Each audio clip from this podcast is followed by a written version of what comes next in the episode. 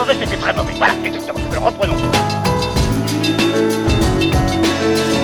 T'as pas une gueule de porte-bonheur. Vous savez, les avis, c'est comme les trous du cul. Tout le monde en a un. Bienvenue tout le monde à After Eight, épisode 27. After Eight est le talk show qui déconstruit la pop culture. On y parle de tout, ciné, comics, jeux vidéo, séries. Et comme à peu près tout le monde, la fin d'année arrivant, eh ben on s'est dit, ben on va faire, non pas un best-of parce qu'on n'est pas des flemmards, on va vous faire un peu nos awards. On va prendre le meilleur de la, de la vie culturelle de cette année, c'est-à-dire les meilleurs films, les meilleures comédies, les meilleurs, les, les moments les plus gênants, les meilleurs disques, les meilleurs BD, les meilleurs jeux. Enfin, il y, y aura pas mal de surprises. Et, euh, et pour ce faire, eh bien, on a, comme d'habitude, mon camarade Benjamin François, situé à à peu près 10 000 km d'ici. Coucou Benjamin, comment ça va? À peu près. Coucou Daniel, coucou les auditeurs. Et euh, oui, euh, on, va faire les meilleurs, mais on va aussi faire les pires parce que on- faut quand même qu'on hate un petit peu, sinon les auditeurs seraient déçus. Oui, c'est vrai. Alors, c'est vrai, on va faire un peu le meilleur du pire. Et en général, les gens font des listes, mais comme on, on, on a beaucoup de catégories, euh, ça, va, ça aurait été très long. Donc, on va vraiment faire un peu notre meilleur à chaque fois et notre pire à chaque fois. Mais on pouvait pas faire le meilleur du pire sans notre camarade, notre euh, notre striker de luxe, notre euh, on va dire notre remplaçant de euh, notre remplaçant de l'é- de l'éducation nationale. J'ai nommé Monsieur Stéphane Boulet, alias Plugin PV. Allô papa, comment vas-tu? Eh bien, bonjour Daniel, bonjour Benjamin, et bonjour les auditeurs. Bah écoute, ça, ça va bien, ça va très bien. Ça va très bien pour ce After Eight spécial. J'ai tellement hâte de dire plein de mal sur toutes ces choses qui sont sorties cette année. C'est vrai que toi, c'est vrai que nous, on essa- essaye de mettre en exergue les, les trucs positifs. Toi, tu te concentres sur le mal, en fait. Exactement, c'est ça. C'est parce que Stéphane est capable du meilleur comme du pire, mais pour le pire, il est le meilleur, comme dirait FFF. Je Exactement. pense aussi. Référence années 90. Écoute, on n'a pas besoin de raconter nos lives. euh, les gens, là, c'est un épisode spécial. Je pense qu'il va durer suffisamment longtemps parce qu'on va, on va, s'at- on va s'attarder sur quelques points marquants de l'année. Et euh, on va passer tout de suite. Nous, on- n'est pas le genre à attendre comme les Oscars. On vous balance le, le meilleur film à 4 heures du matin, euh, alors que tout le Oui, monde puis surtout, couché. moi je refuse de faire un numéro de danse en attendant, hein, donc euh, tu vois, faut mieux y aller vite. Et puis euh, on, a, on avait demandé à voir Laine de Généresse, et puis on a eu Stéphane Boulet à la place. Donc les Oscars, bon. Eh ouais, tant pis. Ouais, bah, on va voir le selfie à la fin. Et on va tout de suite commencer par le meilleur film de l'année. Et alors là, euh, complètement, euh, ça va être arbitraire. On va commencer par Benjamin François. Par Quix, qui va nous dire son meilleur film de l'année. Eh ben, mon meilleur film de l'année, oui, parce qu'en en fait, euh, on n'a pas un film pour nous trois. hein. Non, non, on va chacun dire notre film et euh, Ouais, on voilà. va en débattre. Mais comme ça, ça, ça fait un classement, ça fait démerdez-vous. Parce que sinon, il aurait ça fallu veut qu'on prépare encore plus, et ça, c'était hors de question. Non, Donc- mais surtout, Ah, je suis ça- pas là pour bosser, moi, attends, t'es fou. Non, mais Voilà. attends, on va pas faire des calculs, on va juste dire notre meilleur film et ensuite nos pires films et voilà. Et je, je pense et je pense que ça sera largement suffisant parce qu'on a prévu quand même un stock de matos. Attendez qu'on arrive à la meilleure série et à la pire série. Ouais, ça va Euh. durer un petit moment. voilà. Bon, donc mon meilleur film, euh, mon meilleur film, c'est le récemment sorti euh, Arrival, à savoir Premier Contact de euh, Denis Villeneuve, euh, qui donc, je crois, vient tout juste de sortir en France, il me semble. Ou il est pas sorti je Oui, sais pas. c'est ça, ouais. Il sort- oui, Si, si, il vient de sortir. Il vient de Ouais, sortir. Euh, et euh, voilà, et il est sorti aux États-Unis bah, le, le mois dernier. Et euh, bah, j'ai pris une claque. Euh, je savais pas trop à quoi m'attendre. J'avais un peu peur en voyant Jérémy Renner au casting. Euh, et puis bah non, c'était. Il faut pas avoir peur de Jérémy Renner parce que Jérémy Renner ne sert à rien. Quel que Il est, soit le ino- film. il est inoffensif en fait, c'est surtout Mais en ça. fait, Jérémy Renner est, est finalement en second rôle fait le boulot parce qu'il est, il est en- au second plan, il fait pas grand chose et de temps en temps il fait un peu comic relief, mais, mais voilà, tant que Jérémy Renner a pas le premier rôle, comme par exemple, imagine si euh, un jour des gens castaient Jérémy Renner pour faire un Jason Bourne, t'imagines un peu la catastrophe Non, que non, ça mais serait ouais. Ah non, c'est pas Ah non, possible. non, Moi, je pas préfère possible. pas y Mais personne ne pensera à ça. Ah non, bah non. voilà, personne sera assez teubé pour faire ça. Quel- Mais c'est comme c'est comme si on pensait à Jérémy Renner comme pour remplacer Tom Cruise dans Mission Impossible. quoi. Ah là là, Qui mais, pourrait imaginer ça? Ah, mais En tout cas, impossible. pas Tom Cruise. inimaginable. Bref, euh, Jérémy Renner c'est pas n'est pas grave dans Arrival puisque euh, euh, Arrival, euh, bah, quasiment tout le film tient sur les épaules de, de Amy Adams et euh, et que c'est formidable. Euh, donc ça raconte l'histoire euh, d'une euh, c'est pas une invasion extraterrestre en fait, c'est des c'est ovnis qui déboulent un jour. je crois qu'il y en a 12 si mes souvenirs sont exacts à, différents points du globe.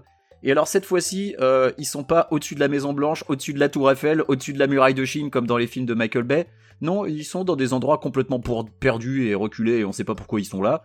Euh, Genre chez moi, quoi. Oui, voilà, ils, ils vont, ils vont dans des endroits lambda parce que eux, ils savent pas ce que c'est euh, que, que, tu vois, l'arc de triomphe, ils savent pas ce que c'est les extraterrestres dans, dans les films euh, qui se veulent un peu réalistes. Oui, voilà, ils s'en battent là, détruire la Maison Blanche, bah quoi ça leur servirait? Bref, ils sont dans un champ paumé, je crois que c'est dans le Kansas, enfin c'est dans un dans un état la un petit peu les- ce qu'on appelle les flyover states, donc les, les états au-dessus desquels on on vole mais on, on s'arrête pas. Euh, et donc c'est une espèce de d'œuf géant de couleur noire. Euh, donc il y a un côté monolithique ce qui est assez intéressant, mais euh, euh, c'est des espèces de vaisseaux spatiaux qui lévitent. euh, Enfin ils sont vraiment très curieux et C'est stalinien de l'espace, quoi. Ouais, un petit peu, ouais, voilà, c'est ça. Il y a une, une- une esthétique un peu stalinienne.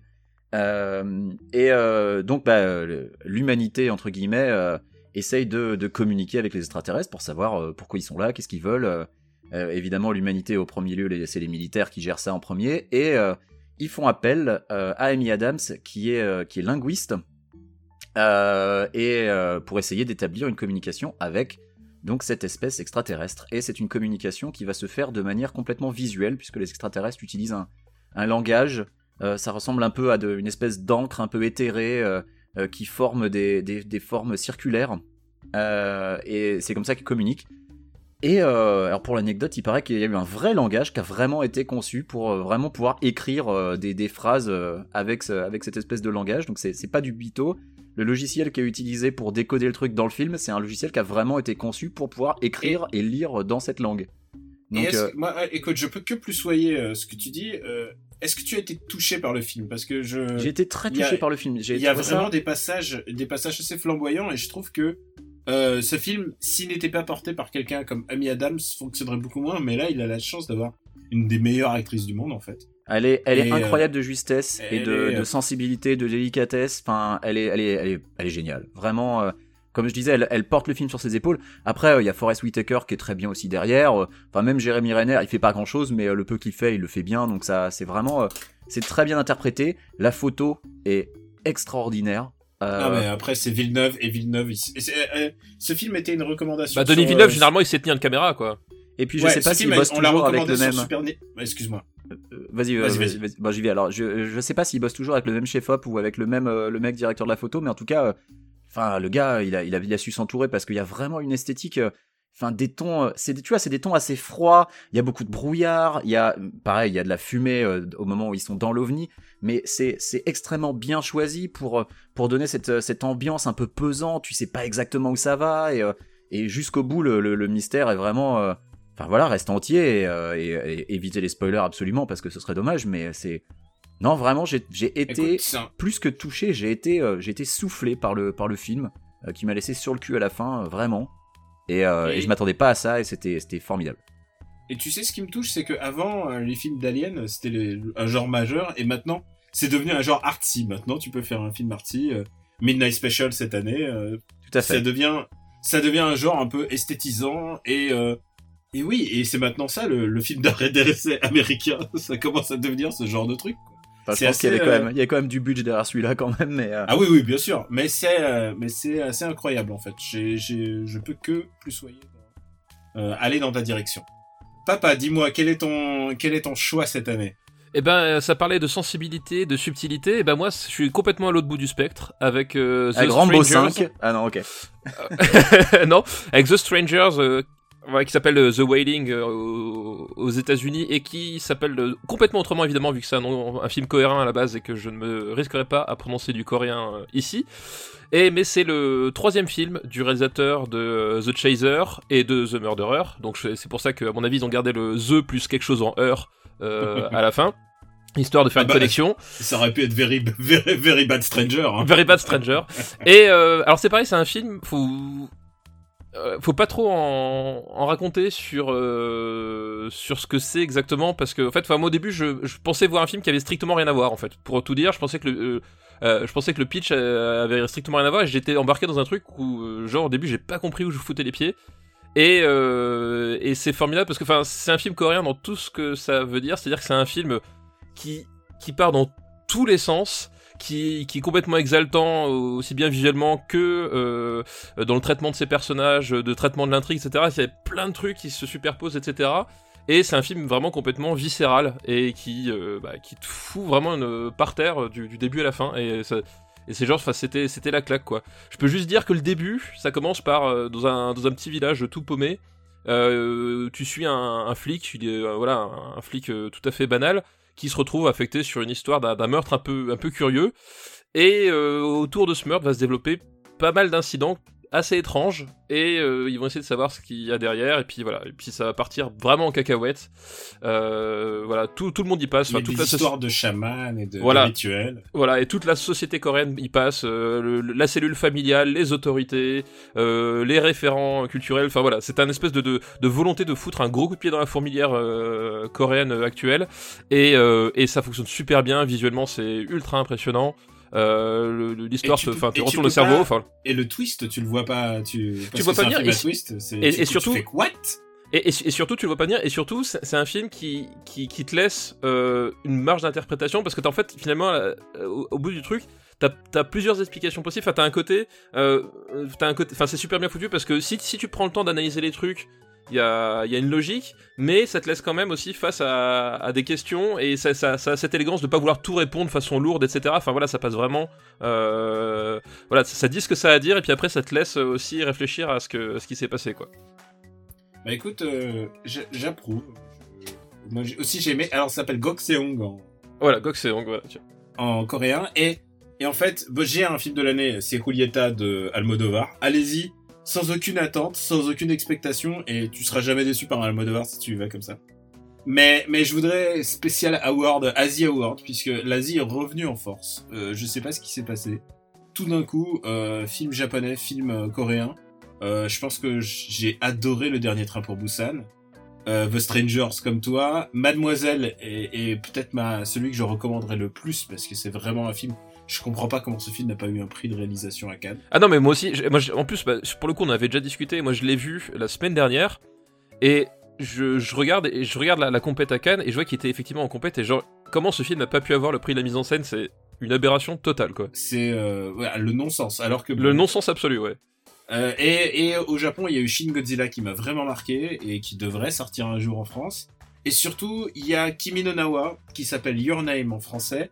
Et il Et sort qui va sortir 20 là, ouais, Il le sort 28. le 28 décembre. Donc, euh, écoutez, si vous voulez voir du bon cinéma d'animation, euh, c'est fait par le un peu ce que celui qu'on appelle le nouveau Miyazaki, par un mec qui s'appelle Makoto Shinkai, euh, qui est un, vraiment un self-made man. C'est un mec qui a tout commencé à, il faisait des films d'animation tout seul. Ah mais je me rappelle, c'était, il a commencé il y a 15 ans alors qu'il était tout jeune et il avait fait des, des Ouais. courts métrages de 6 minutes qui étaient complètement maboules tellement ils étaient beaux quoi.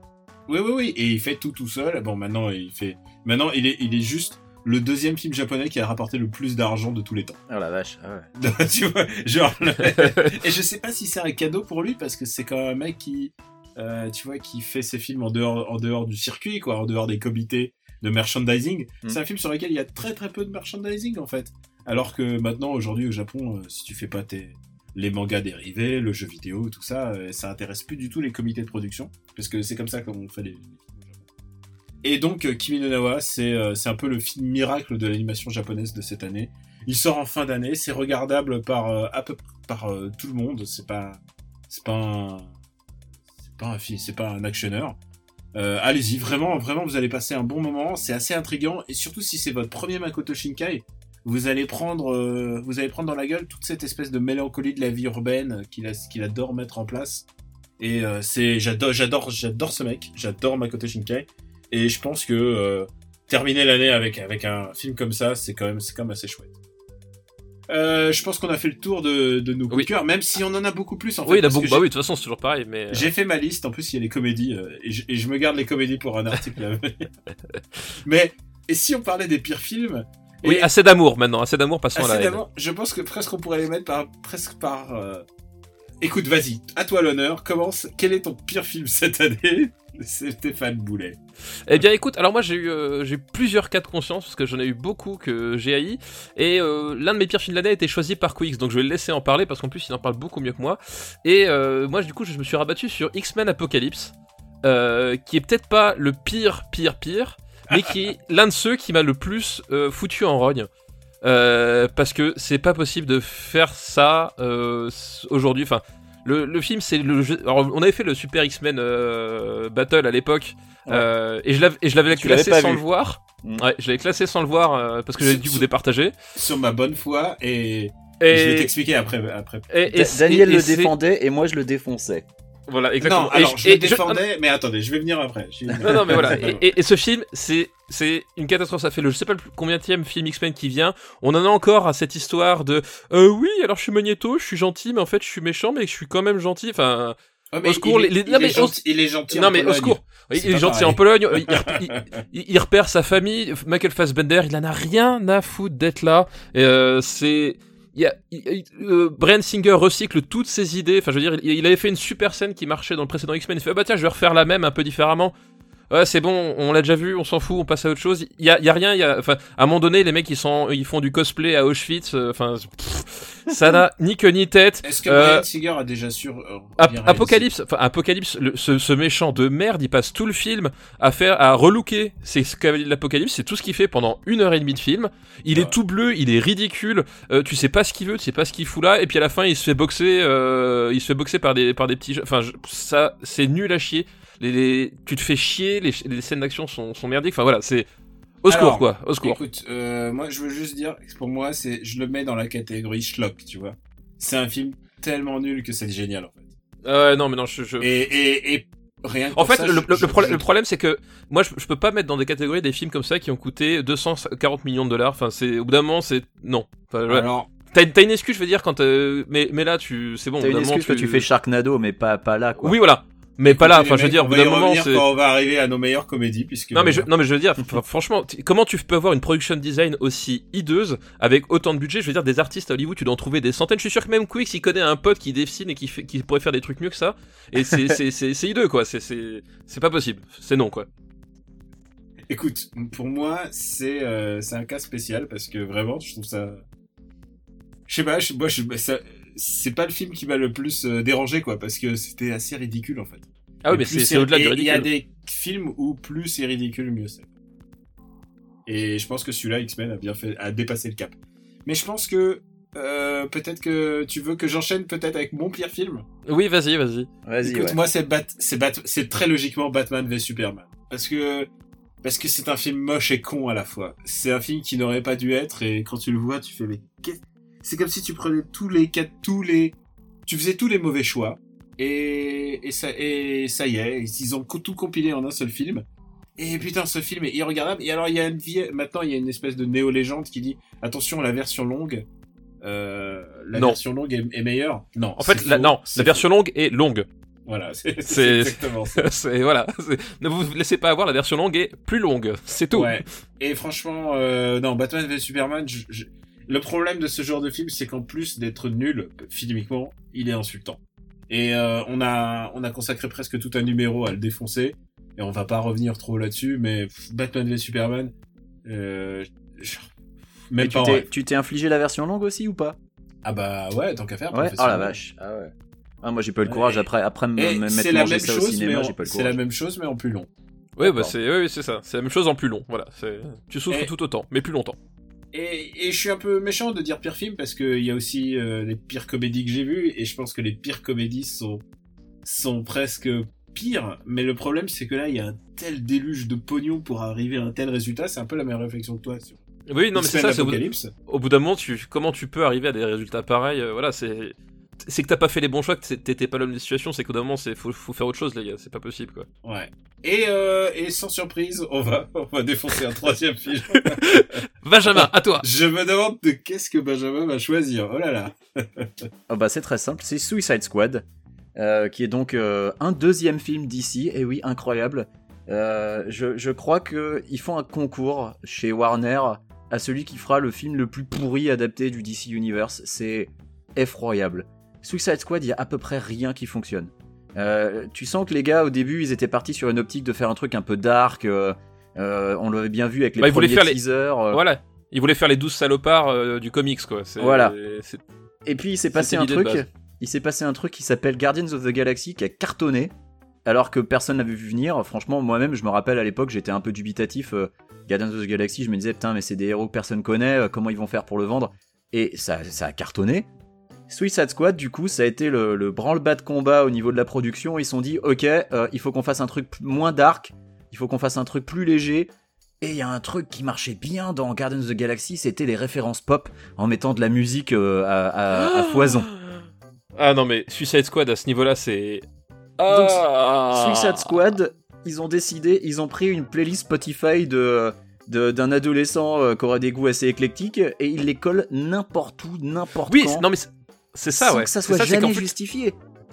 Les chansons sont bien en plus. Enfin, tu les prends individuellement, la, la plupart c'est des- c'est des- c'est des- c'est- c'est du bon morceau, de la bonne C'est chanson. des bons morceaux, Mais c'est- qui Mais c'est c'est utilisé, mais n'importe avec comment. les couilles quoi. En dépit du Ouais, bon sens. c'est- Je crois que la, la palme revient à ce morceau d'Eminem au moment de, au moment du Oui, oui, gear oui. up. Tu te dis mais qu'est-ce que ça fout là ce morceau? Enfin, c'est le, c'était peut-être le pire, mais euh, mais voilà, il y a énormément Je de, sais de pas, moi, le passages. fait qu'il y ait, il ait trois fois l'exposition de Non, quatre personnages. fois. Et quatre fois, quatre fois. quatre Ah, fois. mais- Je- l'ai revu, j'ai revu il y a deux semaines. Les personnages et le, le plan global du truc, ils se sont présentés quatre putains de fois d'affilée. Bah oui, non, Pendant mais parce 40 que minutes quoi. quand t'as quand des Will Smith à l'affiche, il faut bien insister que c'est Will Smith le héros et donc Will Smith il a quatre, il a quatre euh, expositions. C'est Euh, ouf, c'est ouf. Euh, Margot Robbie, je crois qu'elle en a deux voire trois euh, parce que j'ai vu l'extended cut. euh, moi, j'ai pas été le voir au cinéma. J'ai attendu qu'il soit Pareil, ouais, j'ai vu que la- version longue, l'infliger. Et euh, j'ai vu que la version Pareil. longue et il y, a- il y a des scènes additionnelles avec le Joker. Alors, j'ose même pas imaginer combien on devait ne pas voir le Joker de Jared Leto dans le cut original parce qu'a priori. euh, euh, L'extended cut, ça, ça a majoritairement servi à rajouter des scènes du Joker, mais en plus, je déteste son Joker. Et je suis, à la limite, Ah j'aurais ouais. préféré moins le voir tellement il est nul à yesh. Il c'est le. Joker en crise d'adolescence quoi. C'est. Oh là là. Alors Mais les putain. mecs, j'ai j'ai vu des, j'ai vu des, des photos de production où ils devaient carrément le montrer de torse nu avec plein de euh, avec plein de tatouages sur le corps avec marqué. Non mais déjà, le mec, c'est- le Joker avec marqué dérangé sur le front quoi. Enfin, damaged. Non mais au secours quoi. C'est. Ah tellement mais- littéral que ça en est stupide en fait. Il est tellement Mais- atroce ce Joker, il est. Enfin, je, je comprends pas d'où il sort. Je sais pas quel comics Jared Leto a lu pour euh, s'imprégner du truc, mais je, que je comprends pas d'où il sort. Je sais pas ce que c'est que ce Joker. En plus, il se l'est joué genre euh, grand acti- acteur studio, genre j'envoie des rats euh, aux autres. Oui collègues oui. En plus il a fait le connard ouais euh, Ah derrière. non, mais tout ça pour ça. Mais tu sais, le pire, c'est que même Batman est pourri dans ce film puisqu'il a, il a deux scènes. Mais oui, mais, mais Batman qui tabasse Deadshot devant sa gamine, quoi. Je veux dire, non, Il, il tabasse, il tabasse un papa devant son enfant de c'est 6 pas ans. possible, c'est pas possible. Eh, moi ça, moi ça je le fais à la sortie des cours tous les soirs hein, quand même. Et quand, et quand bien même c'est le, c'est le Batman, euh, c'est le Batman fasciste de Zack Snyder qui marque ses, ses- les mecs au fer rouge, c'est juste pas possible. C'est, Ah honnêtement, horrible. voilà. Et Suicide Squad, enfin, en gros, donc, euh, l'idée de base, c'est, euh, ouais, bon, on va faire un, un groupe euh, euh, de mecs au cas où on ait un super vilain qui soit aussi fort que Superman. Ils prennent une bande de glandus. Enfin, il y en a pas un qui survit 3 secondes. Si t'as, mais genre, si Doomsday revient, il y en a pas un qui survit dans, la- dans C'est l'équipe de, de Suicide Squad. Bon, les- bon, les mecs. Il est, il est marave. Attends, je termine, je termine. Et, et évidemment, euh, malheureusement, c'est euh, euh, c'est l'enchantresse, donc interprétée sublimement par Cara Delevingne, qui s'est prise pour la réincarnation de Gozer de SOS Fantôme mélangée avec les Power Rangers. Euh, qui elle-même ressuscite Ogre de Tekken euh, qui devient son frère. et et- et c'est d'une nullité, mais vraiment quoi. Et mon personnage préféré du film, ça va être Slipknot qu'on voit 3 secondes avant qu'il Oui, meure. La, voilà. la meilleure scène du film, c'est Slipknot, elle est, elle, est, elle est géniale quoi. C'est le mec Meilleur qui fait, il du fait film. deux sauts et sa tête explose, fini. Voilà, Voilà. merci, au revoir. Donc voilà, Suicide Squad, c'était ni fait ni à faire, c'est épouvantable, c'est un gloubi-boulga dégueulasse. Et honnêtement, les gens qui ont travaillé sur ce film devraient changer de métier, vraiment. Si on a, on a une élection à faire, on a trois films là. Euh, quel est le pire film de l'année? Est-ce que c'est Ah, Suicide Squad pour moi. Pour moi, c'est Suicide Ouais, Squad que, que j'ai trouvé pire aussi, que ouais. Batman v Superman. Bon, Ouais, moi, moi je aussi, vote ouais. Batman v Superman pour sa, vraiment pour son crime ontologique, mais, mais écoutez, je, je suis complètement sur Suicide Squad. On va changer, on va changer de, d'ambiance en parlant de la meilleure comédie. Et là, c'est très simple puisque je crois qu'on est tous les trois d'accord. Donc, Ah, Il y a une unanimité là. Ouais, à unanimité, ouais. À trois, on va dire le titre. Un, deux, trois. The Nice Nice Guys. Guys. Et Voilà. voilà. Nice Guys, euh, c'est vraiment le film qui nous a le plus éclaté cette année, euh, de manière genre unilatérale. Euh, pff, vraiment, quel film, quel film. Ouais, ouais, bah, film de Shane Black euh, avec euh, bah, un super scénario, des dialogues à se pisser dessus, puis des acteurs, enfin Russell Crowe euh, et euh... ah putain. Ryan Gosling. C'est Ouais, mon film préféré avec Russell Crowe, vraiment. C'est ouais, c'est ils sont ils sont au top dedans quoi. Enfin vraiment Alors, ils font plaisir. écoute, et- Russell Crowe, il se, il- en ce moment, il, il a une espèce de pente déviante, quoi, parce que je l'ai vu dans The Man with the Iron Fist, tu vois, c'est genre, tu sens qu'il est en, en pleine roue libre. Ah, mais ça, c'était, ah, c'était vraiment nulache, euh, The Man with the Iron Ah non, Fist. j'adore ce film, j'adore Oh là ce film. là. Et, et là, je vais juste, je vais juste mentionner quelques comédies. C'est pas des comédies, mais c'est des films qui m'ont fait rire, et donc je les classe comme des comédies. Et je ne saurais trop vous recommander Gods of Egypt, qui est sans doute le meilleure adaptation de, des Chevaliers du Zodiaque euh, en film live situé en Égypte. J'ai une anecdote là-dessus, si tu me permets. Ah bah vas-y. Alors, euh, hier soir, j'étais donc chez un ami et on, faisait un chaîne Black Mass et on a revu Kiss Kiss Bang Bang. C'est peut-être la, la 20 fois que je revois Kiss Kiss Bang Bang, qui est encore un film de Quel chef-d'œuvre. qui est le, Quel chef-d'œuvre. qui est en fait le, le petit, le père spirituel de Nice Guys. The Nice Guys, c'est quasiment une suite spirituelle de, de Kiss Kiss Oui, bien Bang sûr, Bang ouais. dans, dans Ouais. l'esprit. Euh, Gods of le père spirituel d'Iron Man, presque, tu vois. Oui, bah oui, bien sûr. C'est, c'est, bah, Kiss Kiss Bang Bang, c'est ce qui a relancé la carrière de Robert Downey Jr. euh, qui, qui sortait de Et depuis d'ailleurs, d'ailleurs, ouais, il, il refait tout le temps le même personnage depuis Kiss Kiss Bang Bang, hein, Robert Quasiment, Downey Jr., ouais. En fait. Mais tu sais qu'à la base, ce personnage, il l'a travaillé dans Ali McBeal saison 4, la, la meilleure Oui. saison de cette série d'ailleurs. Euh, Rien Jusqu'à que pour ce Robert qu'il- Downey Jr. Jusqu'à ce qu'il aille en tôle pour, Voilà. pour, pour narcotique. Euh, et donc Gods of Egypt, euh, donc le, le pote chez qui j'étais nous dit euh, ah mais Gods of Egypt, je pense que je serais allé le voir au cinéma si on m'avait montré ça. Et il nous montre un extrait où tu vois Geoffrey Rush, donc euh, le capitaine Barbossa de Ouais. Pirates des Caraïbes, qui est Ra, donc qui est une espèce de dieu du soleil en feu, qui est sur un espèce de vaisseau spatial qui lui permet de tirer le soleil autour d'une terre plate. Et là je me suis dit mais c'est fantastique. Et là, j'ai compris qu'en fait, le marketing, le marketing a très mal fait son boulot, quoi. Il fallait le présenter comme une comédie. Vraiment. Comme un truc Et, drôle. et je pense que si, et ouais, le mec qui était à côté de moi, euh, et il était outré, il a dit mais qu'est-ce que c'est que cette merde? Et moi j'ai dit putain, mais j'ai rarement autant rigolé. Il y a rien qui fonctionne. Il y a Gérard Butler. Et Gérard Butler a quand même une, une, une carrière au service des navets. euh, qui, qui- Ah, mais c'est clair, ouais. Et, Ouais. et tu sais ce qui est génial, c'est que tant qu'à tant qu'à rien, euh, tant qu'à faire que, en sorte que rien ne fonctionne, et ben là ils en ont rajouté encore une couche puisque les dieux ils font, euh, ils sont allez euh, 30% plus grands que les êtres humains normaux. Ils font vraiment 2 mètres, 2 mètres 50, 3 mètres, tu vois. Et, et, et du coup, il y a rien. Et du coup, ils regardent jamais dans le bon sens. Les êtres humains ressemblent à des hobbits à côté d'eux. Il y a, c'est vraiment, c'est, c'est génial. Vraiment, si vous voulez vous éclater. Alors, évidemment, il y a des passages un peu longs où tu sens qu'ils ont du mal à amener le scénario et qu'ils disent, on va aller d'un point A à un point B, tu sais, comme tous les, tous les blockbusters, quoi. Hmm. Mais, mais quand même, quand le film décolle dans, dans la bêtise, il est génial. Il est génial. Et je, je me permets aussi de recommander, mais je ne l'avais pas recommandé euh, cette année dans After Eight, c'est The Shallows. Et The Shallows, j'ai complètement oublié le nom français euh, de The Shallows. Euh, c'est un un, film c'est un film de- avec un requin tueur quand même, non? C'est un film avec un requin tueur et Blake Lively toute seule sur la plage. Donc, Meilleure comédie. Et alors, c'est génial parce que Blake Lively est Ah, piégée. j'ai- ah oui, euh, j'ai- j'ai adoré le trailer, moi. elle est piégée sur son sur son rocher. Il y a vraiment des shots vraiment d'une euh, bah, sans ambiguïté sur sa manière dont elle met la combi euh, la combi moulante. Et, euh, et, et elle parle pendant tout le film à une boîte. Elle se fait copine avec une boîte alors qu'elle est entourée, alors qu'il y a il y a un requin en, en image de synthèse qui lui tourne autour. Et la fin, je te jure, c'est Sharknado, quoi. c'est genre, il y a une espèce de roulé boulet de, de poulie euh, qui fait que elle traverse littéralement le, le requin comme l'aurait fait Wolverine, tu vois. Et, puis je sais pas si, et toi tu as vu, ah, je crois papa, tu as vu Independence Day. Oui, ouais. Ah, Independence Day, est-ce que c'est pas une fantastique comédie? Alors, et, honnêtement, je me suis fait chier, mais tout le film est littéralement, j'ai pas souri une fois. Il- Ce film ne me produit aucune émotion. C'est-à-dire que, tu vois, X- X-Men Apocalypse, j'ai haï ce film. Parce que je suis là, rien. C'est-à-dire que j'ai perdu littéralement deux heures de ma vie. Tu sais, comme dans X-Files, quand ils se sont enlevés, qu'ils ont, ils ont perdu. Bah, pareil. J'ai.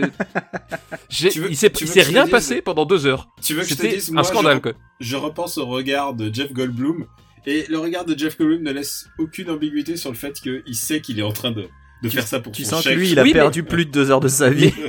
Mais, mais, je, mais je crois que c'est Et- là où il échoue le plus, c'est qu'en fait, il essaye d'être cool et, et, et, euh, et un peu second degré machin, mais sauf que c'est pas drôle. Enfin, c'est Ah, si, si, objectivement, Écoute, c'est moi, pas. Enfin, c'est. La course poursuite avec un alien qui court, qui court dans le, le désert, et qui court derrière un bus scolaire, piloté par le père de, de Jeff Oui, Goldblum, mais qui a survécu à un tsunami alors qu'il se faisait avoir par un tsunami. Genre, c'est, Non, mais- incompréhensible. Genre, il y a un En tsunami fait, de c'est- 150 mètres qui lui tombe dessus, Oui, il fait, au- oh du- merde, pourquoi j'ai acheté ce bateau? Non, mais c'est- Je sais pas, moi, moi, ça- moi j'ai trouvé ça vraiment super chiant. Enfin, c'est Ah, moi, vraiment. moi, j'ai trouvé euh, que c'était une adaptation des Simpsons, mais avec des aliens. pas. moi, je me suis, moi, je- vraiment, je me suis, je me suis fait chier, quoi. C'était. euh, Et avec le fils de Will, Will Smith, qui est quand même très à l'honneur, on parle beaucoup de lui. Et tu sais que le pire, c'est que son pire film n'est même est peut-être pas encore sorti, puisque il y a encore euh, Beauté cachée qui sort, Collateral Beauty qui sort à la fin d'année. Et ça a l'air navétoïdal. Alors j'ai, envie hâte. aller. C'est, Et tu c'est sais Will que- Smith qui... Will Smith était dans un film qui a, qui a pas mal fait de bruit aux US cette année qui s'appelait euh, euh, Collision.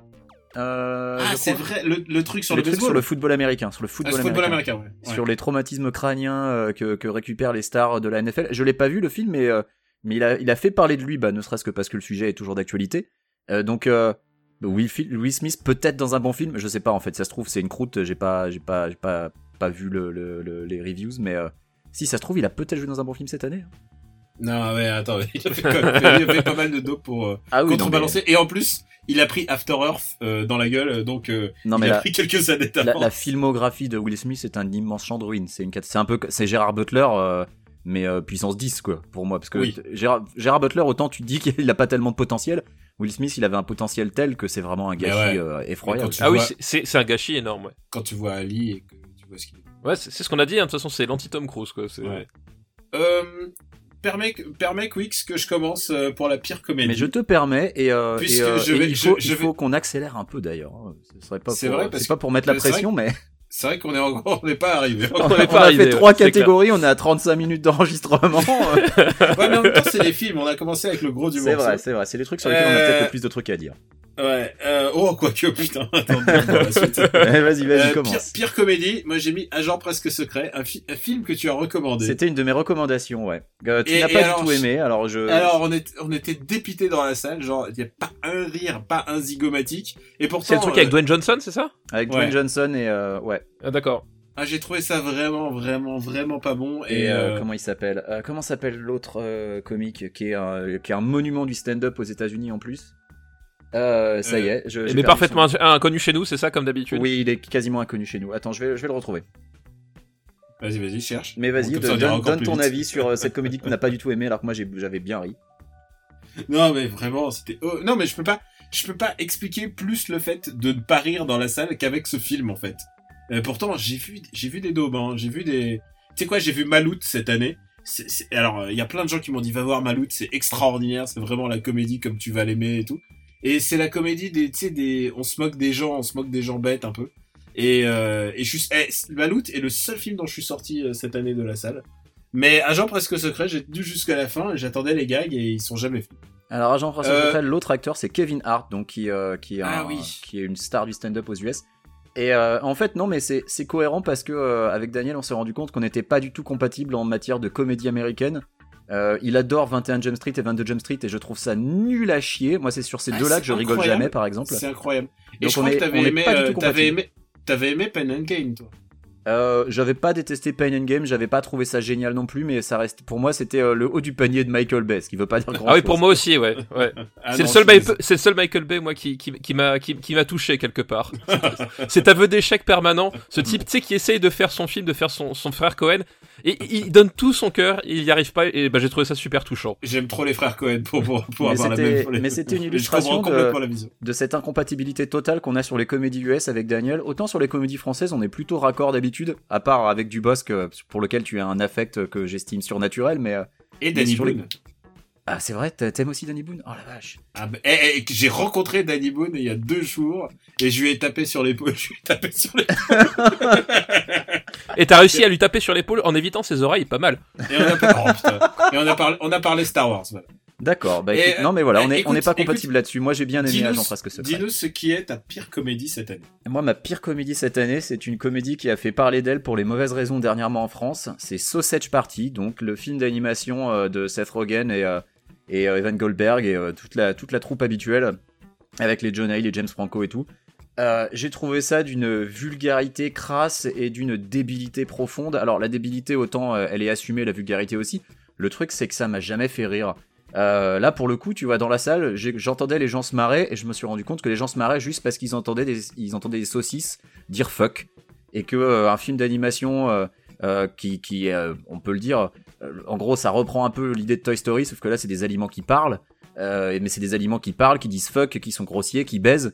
Et ça, ça faisait pleurer de rire les gens dans la salle et je me suis dit, c'est pas possible, je suis entouré d'adolescents quoi. J'ai eu l'impression d'être vraiment devant le niveau zéro de la comédie, ça m'a pas fait rire. Eh ben, Est-ce que c'est pas un peu le, le résumé du style Seth Rogen, c'est-à-dire d'avoir une idée forte et, et- et de s'en servir pendant 1h40 sans jamais faire rien d'autre? Non, Et mais- c'est pour ça que ces films sont les trois quarts du temps complètement à chier quoi. Ça marche Moi- pour les stoner movies, mais ça, c'est clairement un, un stoner movie pour C'est un... enfants, quoi. Ah mais c'est un stoner movie, Euh, c'est pas un stoner movie pour enfants, mais c'est un stoner movie. Il y a une scène où ils fument, il y a une scène où ils sont défoncés, et puis c'est évident que les mecs, euh, ils, ils ont eu l'idée un jour où ils étaient complètement défoncés, ils, ont, ils avaient des saucisses et ils avaient des pains pour faire des hot dogs, et puis il y en a un qui a pris une saucisse et qui a fait mine de niquer le hot dog, enfin de niquer le pain avec la saucisse, elle fait oh putain on a une idée de film les mecs quoi. Enfin moi c'est comme ça que je vois la jeunesse du film, c'est évident que c'est comme ça que ça s'est passé.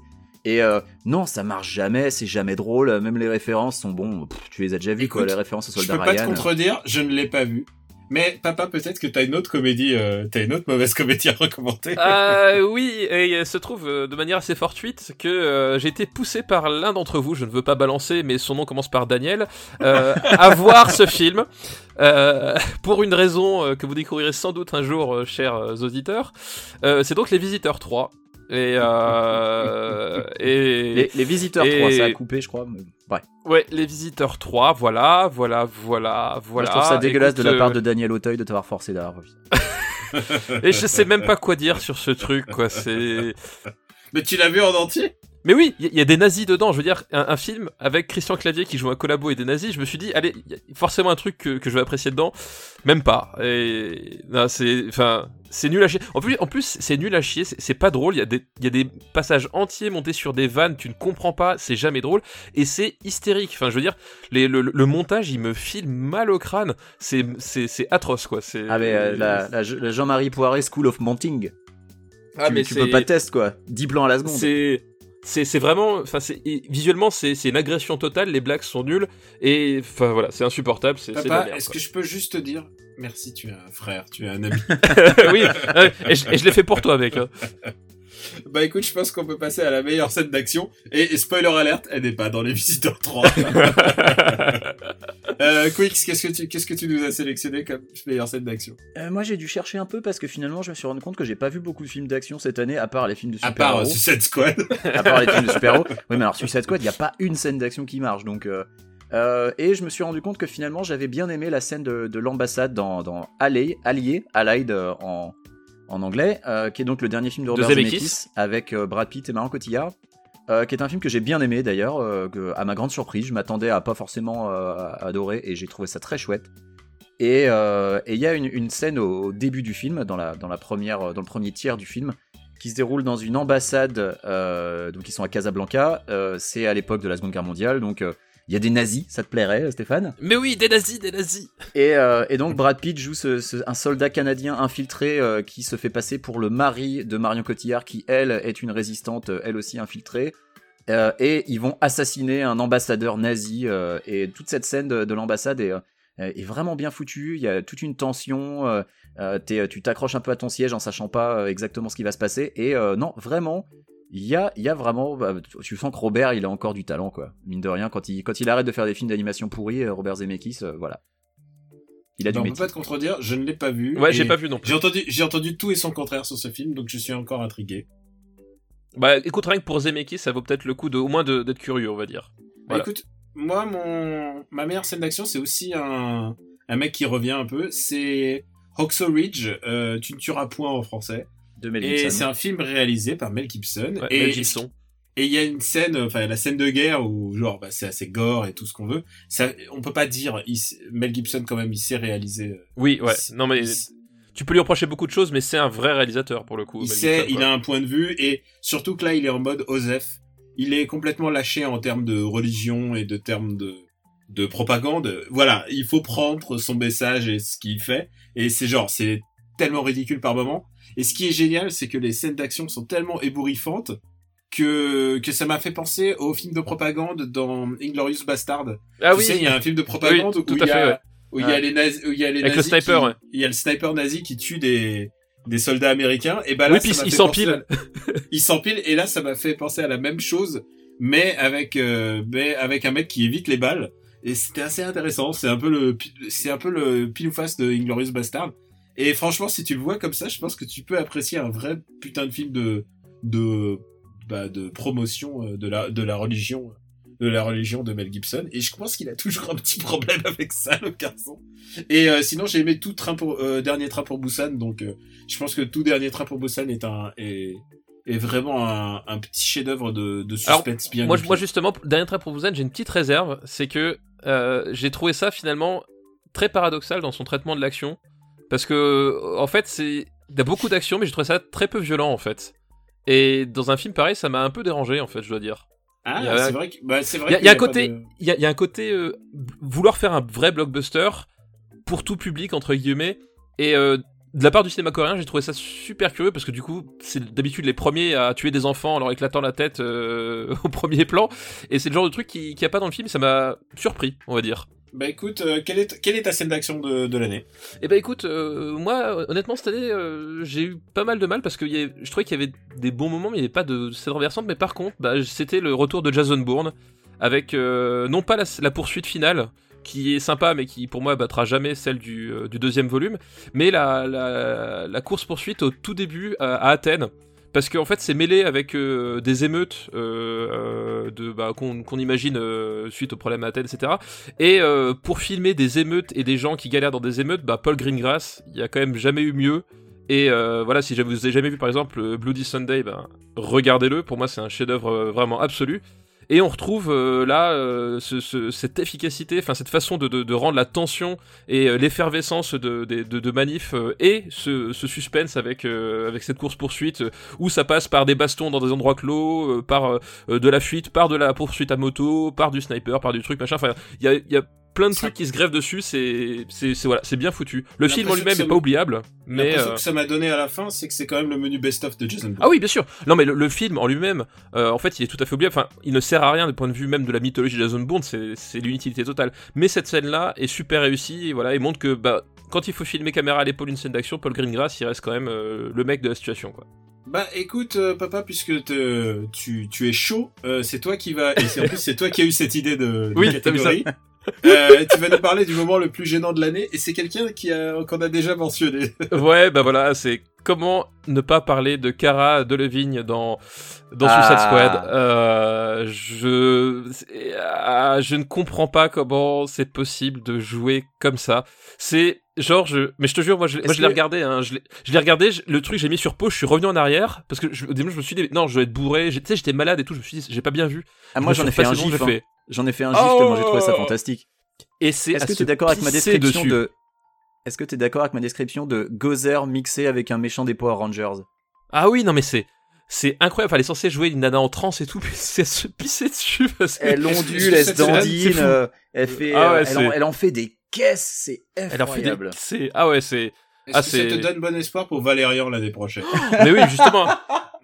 Il y a, a- Dido qui, qui dans la foulée m'a fait ouais mais imagine elle joue dans Valérian pour les prochaines j'ai fait waouh merde Alors, contrairement à Margot Robbie qui a vraiment un potentiel d'actrice, je Oui, pense que oui. Cara Delevingne, c'est pas ah oui non non, c'est pas Cara possible Delevingne, ouais, a rien quoi. Margot Robbie, oui, mais euh, Cara Delevingne, c'est pas possible.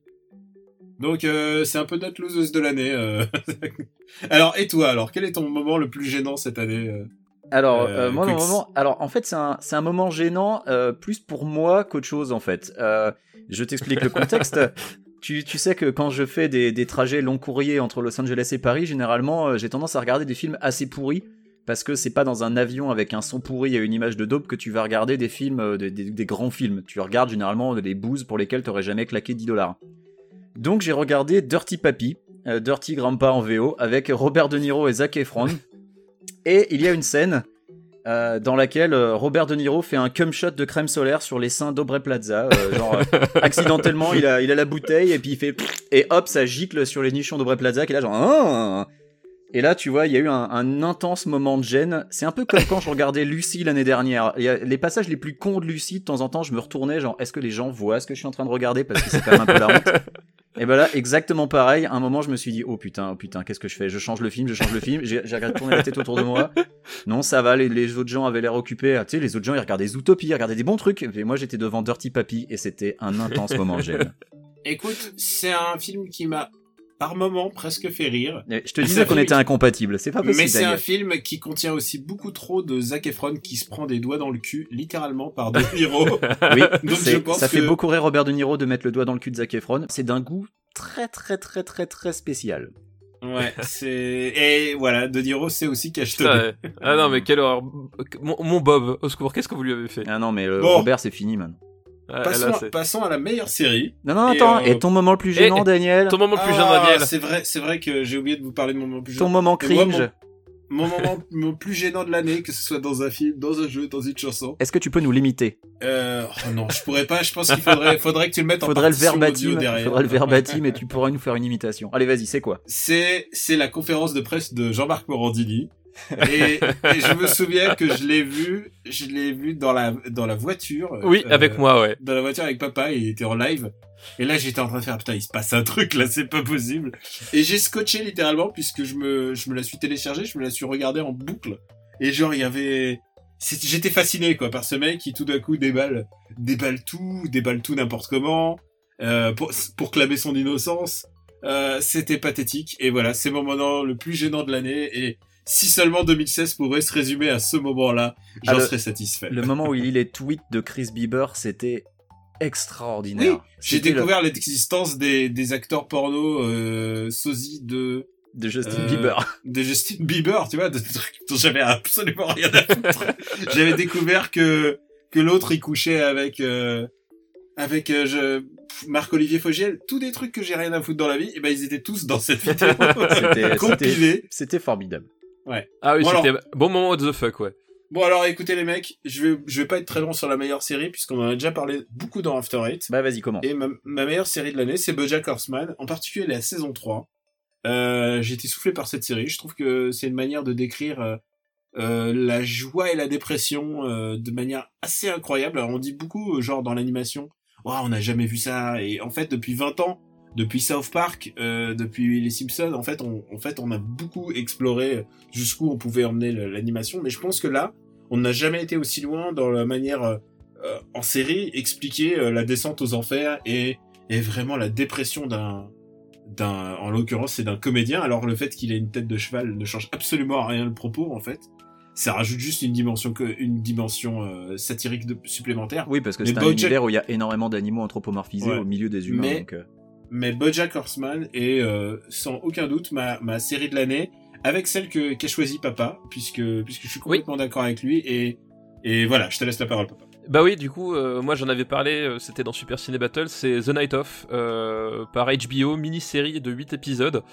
Et euh, ben, ce qui est génial avec cette série, c'est que euh, c'est une série qui, qui, qui, qui arrive à te driver dans, vers quelque chose, et puis en fait, tu te rends compte que ce dont elle parle, c'est pas du tout ce que t'avais imaginé au début. Et, euh, ça arrive, enfin ça, débute comme un polar parce que la base c'est un, jeune homme en fait qui couche avec une euh, jeune femme dont, il ignore complètement le, nom un soir et puis en fait au moment où il se réveille, euh, bien elle a été assassinée. Et donc est-ce qu'il l'a fait, est-ce qu'il l'a pas fait, Alors, auquel cas qu'il a fait. Donc ça commence comme un, polar un peu classique on va dire. Euh, même si le premier épisode se, se centre uniquement sur la, la première nuit. Et puis en fait après ça dérive sur plein de choses et ça va beaucoup plus loin que, que simplement un Whodunit. Et euh, voilà, et t'as des personnages super touchants, super humains, super complexes. En même temps, ça dit tellement de choses sur l'Amérique d'aujourd'hui, cette fameuse Amérique euh, qui a peur et qui vote pour des mecs orange avec des moumoutes jaunes sur la tête. je vois pas de qui tu voilà, enfin c'est moi non plus. Euh, donc c'est une série vraiment formidable. Euh, faut pas avoir peur du côté un peu parce que c'est c'est vraiment de la narration euh, très lente, mais en fait euh, tous les c'est c'est comme un puzzle et tout se met ensemble et c'est c'est déprimant mais c'est génial. ouais moi j'ai j'ai adoré surtout c'est une série et qui te reste euh, sur ta conscience Ah et oui, tu y c'est- réfléchis. exactement. Tu réfléchis, ouais. Tu... Ouais, c'est c'est vraiment une série pas con. Et dans, dans le même genre de série, euh, je crois qu'elle est diffusée en ce moment aux États-Unis, euh, en France en tout cas. Il y a il y a la série sur O.J. Simpson qui est un peu qui suit un peu la même chose mais avec une rétrospective, c'est-à-dire Ah c'est oui, c'est euh, passé il y a American il Crime dizaines- Story, euh, The People American- versus ouais. Simpson. Hmm. C'est ça, ouais. Exactement. Et euh, c'est une de mes séries de l'année. Et donc voilà, ouais, vraiment, euh, l'année polar a quand même été très intéressante. Et euh, vas-y, Quicks, qu'est-ce que tu as aimé, toi? Euh, eh ben moi je me suis binge watch euh, It's Always Sunny in Philadelphia et la saison 11 qui est donc sortie euh, au début de l'année 2016 était euh, pff, était extraordinaire. Euh, de toute façon It's Always Sunny in Philadelphia c'est une série qui est incroyable euh, et qui a réussi à construire un univers. Tu sais, on est à la saison 11. Déjà pour une comédie, c'est pas forcément banal, euh, mais en plus c'est c'est tellement éloigné de tous les autres sitcoms. Enfin, tu vois, ça n'a rien à voir avec euh, les sitcoms de Chuck Lorre. euh, C'est alors pour pour faire le pitch, c'est une série sur quatre amis qui sont des personnes détestables. Euh, qui sont ils sont absolument horribles. Ils ont tous les défauts que tu, tu peux imaginer. Euh, c'est un peu sont- comme nous, sauf qu'ils sont quatre en fait, c'est ça? C'est ça, ils sont, ils sont égotistes, ils sont racistes, euh, ils sont vraiment teubés euh, et euh, ils passent leur temps à crier aussi. C'est euh, un, un, un pote qui n'aime pas trop la série m'a fait remarquer. Ouais, en gros, c'est quatre blancs qui crient tout le temps. Je fais ouais, effectivement, c'est c'est une bonne description. Euh, et surtout euh, dès la saison 2 euh, et c'est la saison 2 que j'avais arrêté à l'époque je j'avais pas eu le temps de m'y remettre et là je me suis binge watch ça sur Netflix dès la saison 2 il y a Danny DeVito qui arrive et Danny DeVito qui devient un, membre régulier du cast qui est maintenant un pilier qui apparaît sur les affiches avec eux, donc maintenant ils sont 5, et qui est tout aussi affreux que les autres. Et, et non, c'est à mourir de rire parce que voilà, la, la série s'est construit un univers avec des personnages secondaires qui sont récurrents et qui eux aussi ont leurs défauts et qui au début peuvent apparaître comme euh, bah non, euh, eux ils sont normaux par rapport aux, aux, perso- aux personnages principaux et en fait deviennent eux aussi affreux au fur et à mesure que la série progresse. Ça va très très loin, euh, c'est extrêmement drôle, c'est extrêmement corrosif aussi. et ils hésitent pas et tu vois c'est bien la preuve qu'on peut on peut faire un truc politiquement incorrect sans sans tabasser les minorités et sans s'attaquer toujours aux mêmes cibles pour le coup It's Always Sunny in Philadelphia c'est politiquement incorrect mais c'est à mourir de rire et c'est vraiment très intelligent et euh, et euh, là maintenant ils s'amusent avec le show tu vois dans la saison 11 il y a un épisode où, où ils vont faire du ski et euh, et, euh, et ça ça se enfin c'est un peu les bronzés euh, les bronzés font du ski mais genre 20 ans plus tard version trash à l'américaine et c'est vraiment, mais vraiment à chialer de rire. Moi personnellement, euh, il y a des, des scènes qui sont, qui m'ont fait, j'ai dû faire pause tellement je rigolais, je n'arrivais plus à suivre sinon. Je recommande fortement It's Always in Philadelphia. Et dès le début, ça part très très fort, tu vois. Dès l'épisode 1, euh, le, le- le titre c'est euh, euh, Le gang devient raciste. C'est dès l'épisode 1 de la saison 1, les gars. euh, ils s'attaquent. Tu sais comment me donner envie de regarder une série, toi Non mais voilà, je, je te le recommande. Et en plus, à chaque fois que tu dis ah ce personnage-là, il a compris, et en fait tu te rends compte que non, il, y a- il va se passer un truc. C'est c'est fantastique, vraiment. C'est des personnages qui n'apprennent jamais de leur de leurs de leur expérience et qui vont toujours faire les pires choix. Et c'est c'est formidable. Euh, bah écoute, euh, bah, ça a l'air, ça a l'air pas mal. Je, Ouais, je euh, pas du tout, et ça sort un peu des chantiers, ba- sentiers battus des des meilleures séries de l'année. Et d'ailleurs, ça me fait penser à un truc, c'est que la pire série de papa, c'est justement un truc qu'on a vraiment entendu toute l'année, Ouais, enfin c'est bah, ça. toute ouais. cette fin d'année. Ah mais moi, vas-y, papa, tout le monde est tout le monde est maboule autour de moi à propos de cette série. Oui, J'ai pas encore alors- commencé à regarder. Alors pour être tout à fait honnête, c'est pas la pire série de l'année, mais j'avais pas envie de parler de The Walking Dead ou de Gotham. Euh, mais c'est peut-être Ah, voilà, un petit, deux trois petits scuds au passage. Euh, mais j'avais envie de parler de Westworld, qui est euh, sans doute pour moi le- la série le plus gros gâchis de l'année.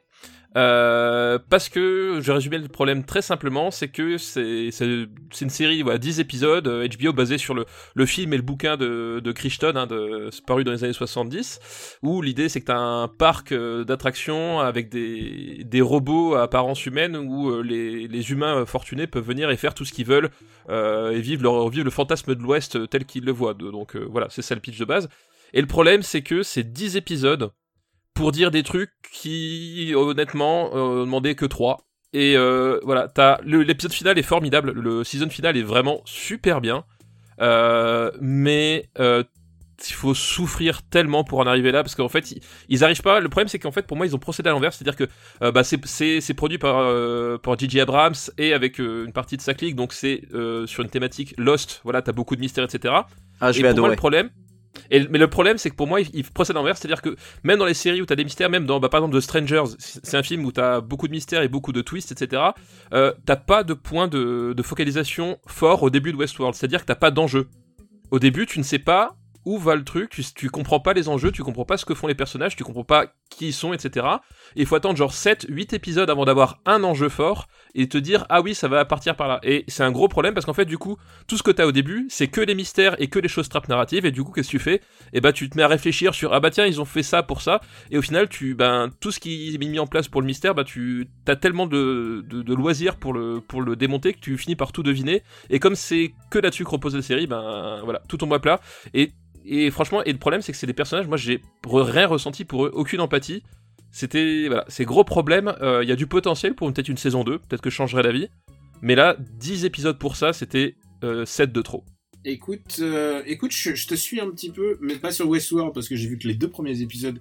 Et pour l'instant, euh, je sais pas où ça va, mais c'est. Voilà, non, mais c'est bien. Tu, tu, bah, tu verras, t'attendras d'attendre l'épisode 8 avant de savoir où ça va, tu vois.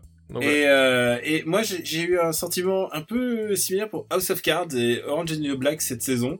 Orange is the New Black, j'ai complètement lâché, c'est plus possible. Et House, of- House J'ai of entendu Cards, beaucoup de allé- mal de cette saison d'Orange is the New Black en effet, donc Je t'es pas suis tout allé- seul. je suis allé presque à la fin de House of Cards, mais j'en, j'en peux plus. Euh, toutes ces séries qui n'arrivent pas à s'arrêter, en fait.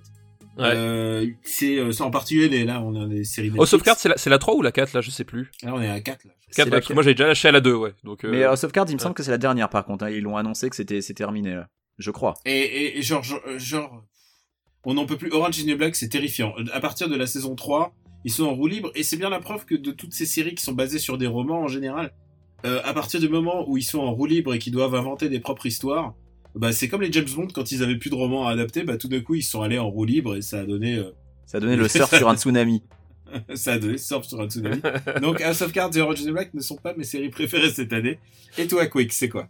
Alors moi, je, je viens de changer en live le conducteur, comme tu as pu le oui. voir. Mais le fourbe Mais moi, je me suis rendu compte qu'en fait, déjà, Edwin, c'était absolument anormal que aucun d'entre nous en parle de celle-là, et aussi que ça aurait fait doublon avec le pire remake. Donc ma pire série de l'année, eh ben, c'est Marseille. euh. Écoute, Mar- Marseille est à la fois une très grande série parce que- et à la fois une très. Écoute, moi, je me suis vraiment fendu la gueule à regarder ça en fait. Mais moi, je me Parce suis que- fendu la gueule en le regardant parce que je savais qu'on allait défoncer la série ensemble dans un épisode qu'on lui a consacré. Donc voilà, on a fait un épisode quasiment entier sur Marseille, donc j'ai pas beaucoup de choses à dire de plus. Mais c'était catastrophique quasiment du début à la fin. Il euh, y a rien qui va. Il y, a, y a Gérard Depardieu qui sait pas ce qu'il fout là. Il y a euh, putain, Ah, mais Gérard Depardieu qui parle de tweets, moi, ça m'a. Ah, ouais. Magimel. Ah, moi j'ai ce plan de Gérard Depardieu qui fait Walou. Et ça, c'était merveilleux. Gérard Depardieu dans sa voiture, Walou. C'était beau. Est-ce que ça t'arrive euh, qu'on se touche les le os en parlant, en parlant de en Picasso. parlant de Picasso? Ouais, voilà. non, mais- Alors, c'est sûr qu'il y a de la punchline. euh, Il y, a, il y avait eu un Tumblr à l'époque avec les pires répliques euh, de la série. Mais voilà, c'est si j'avais pas, si j'avais pas su qu'on allait en parler tous les deux, je, pense que ça m'aurait beaucoup Ah, moins non. fait marrer de la regarder. Et je pense surtout que je serais pas allé au bout. C'est épouvantable et la saison 2 Ah non, moi, sans moi. moi, je peux te dire tout de suite, saison 2 de Marseille, je suis day one, quoi. Et ben tu Alors, seras je tout suis- seul, Daniel. non, je suis day one, j'ai envie de revivre ça, j'ai envie de revivre les fous rires que, que j'ai eu, ces moments de, de gêne absolue, de, ah, de la fille journaliste qui couche avec tout le monde, de, ah là là, de, Non, non, mais des, des filles en général dans la série qui couchent avec tout le monde, elles sont là que pour ça, les meufs dans la série. C'est effroyable. C'est vrai, et c'est vrai que, oh putain, il faudrait que je retrouve euh, le, le, notepad où j'avais noté toutes les, toutes les quotes, elles étaient tellement horribles. Il y a une Ah quote là de là. Nadia Fares où elle parle de sa chatte, je sais plus ce que c'était, mais c'était oh là là là. Ah là. Ah là, Oh Nadia, là là Nadia là cette Ah série, putain. Et en même temps, j'ai tellement rigolé, et je trouve que il y a un mec qui s'en sort bien dans cette, cette série, c'est le mec qui joue le loulou de banlieue, là. Mais oui, mais Euh, oui, mais lui, il, il est, est vraiment- génial. Il est trop bon, cet acteur. Mais de toute Cet façon, les, meilleurs acteurs de la série, c'est les non-acteurs. Et à part ce gars-là qui lui est Ah non, non, lui, acteur, lui mais- est un vrai acteur, il est, il- lui est vraiment acteur, mais dans- les autres gars, Ouais, il a euh, dans les, les autres gars, les autres petits gars des cités, c'était des, c'était des figurants, euh, et, et Et eux. tu sais euh, Alors bah, attends, les, le les- taf, les quoi. non-acteurs, du coup, Benoît Magimel, tu le situes où exactement là-dedans? C'est ça, c'est la vraie question quand même. Bon, écoutez, écoutez, c'est l'heure de passer à notre, à notre, euh, au, au meilleur disque. Ouais. Parce que je, je vous ai accordé ça, moi j'ai pas écouté beaucoup de disques, mais euh, vas-y, vas-y, c'est quoi ton meilleur disque?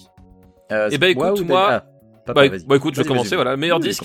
Euh, J'en avais parlé euh, dans un Super Ciné Battle aussi. C'est Post Pop Depression euh, d'Iggy Pop. Euh, le disque fait en, coproduction avec euh, Josh Homme euh, des Queen of the Stone Age, hein, que mon ami Benjamin François connaît plutôt bien, je pense. Voilà, c'était retour assez inattendu. euh, Iggy Pop à un tel niveau. J'avoue, j'avais pas mal lâché à faire ces dernières années. Et en fait, il a fait vraiment un disque qui, qui est top du début à la fin. À la fois, à la fois sombre, à la fois un peu jazzy, à la fois très, très lourd, très rock. Euh, voilà, il y a, y a pas beaucoup de choses achetées dedans. C'est vraiment un voilà, super disque. Moi, je me lasse pas de l'écouter. Donc, euh, je vous le recommande vivement. Et je confirme cette recommandation.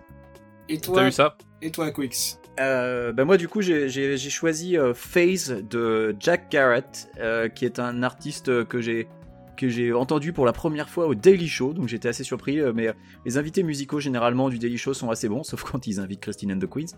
Mais euh, euh, Pardon. mais après, je dis du mal de Christine and the Queens, mais il y a même Christine and the Queens, il y, a des- il y a des chansons que j'aime bien, mais c'est parce que c'est voilà. Euh, et ouais, Putain, ouais. il, vou- il Non, voulait, il balance, voulait taper Ah non, comme, ah, euh, ça y est. comme papa. Ah non mais non mais la, la surprise, là, je suis retourné quoi. C'est le, le Ouais. twist de l'année quoi. Mais tu sais, Iggy Pop a fait des mauvais albums aussi.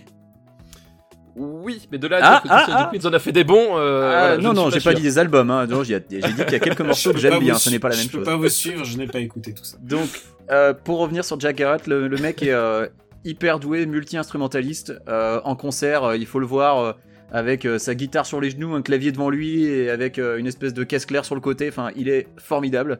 Euh, c'est vraiment très sympa, c'est très pop, euh, c'est euh, c'est assez électro aussi sur certains morceaux. Euh, je recommande chaudement pour euh, les, amateurs de musique du genre euh, Phase, donc P-H-A-S-E de Jack Garrett. Et essayez de le voir en concert si vous pouvez, c'est une expérience. Daniel, c'est à toi. Eh ben écoutez, moi je vais juste dire un mot d'abord sur euh, M83, un ami du show, qui, a fait un peu mon concert de l'année puisque on est allé le voir, c'était super, j'a- j'a- j'adore M83, même avant de savoir que c'est un, un auditeur fidèle. et on est allé le voir euh, en coulisses avec Pouillot et, et d'autres joueurs de, de Game Cult.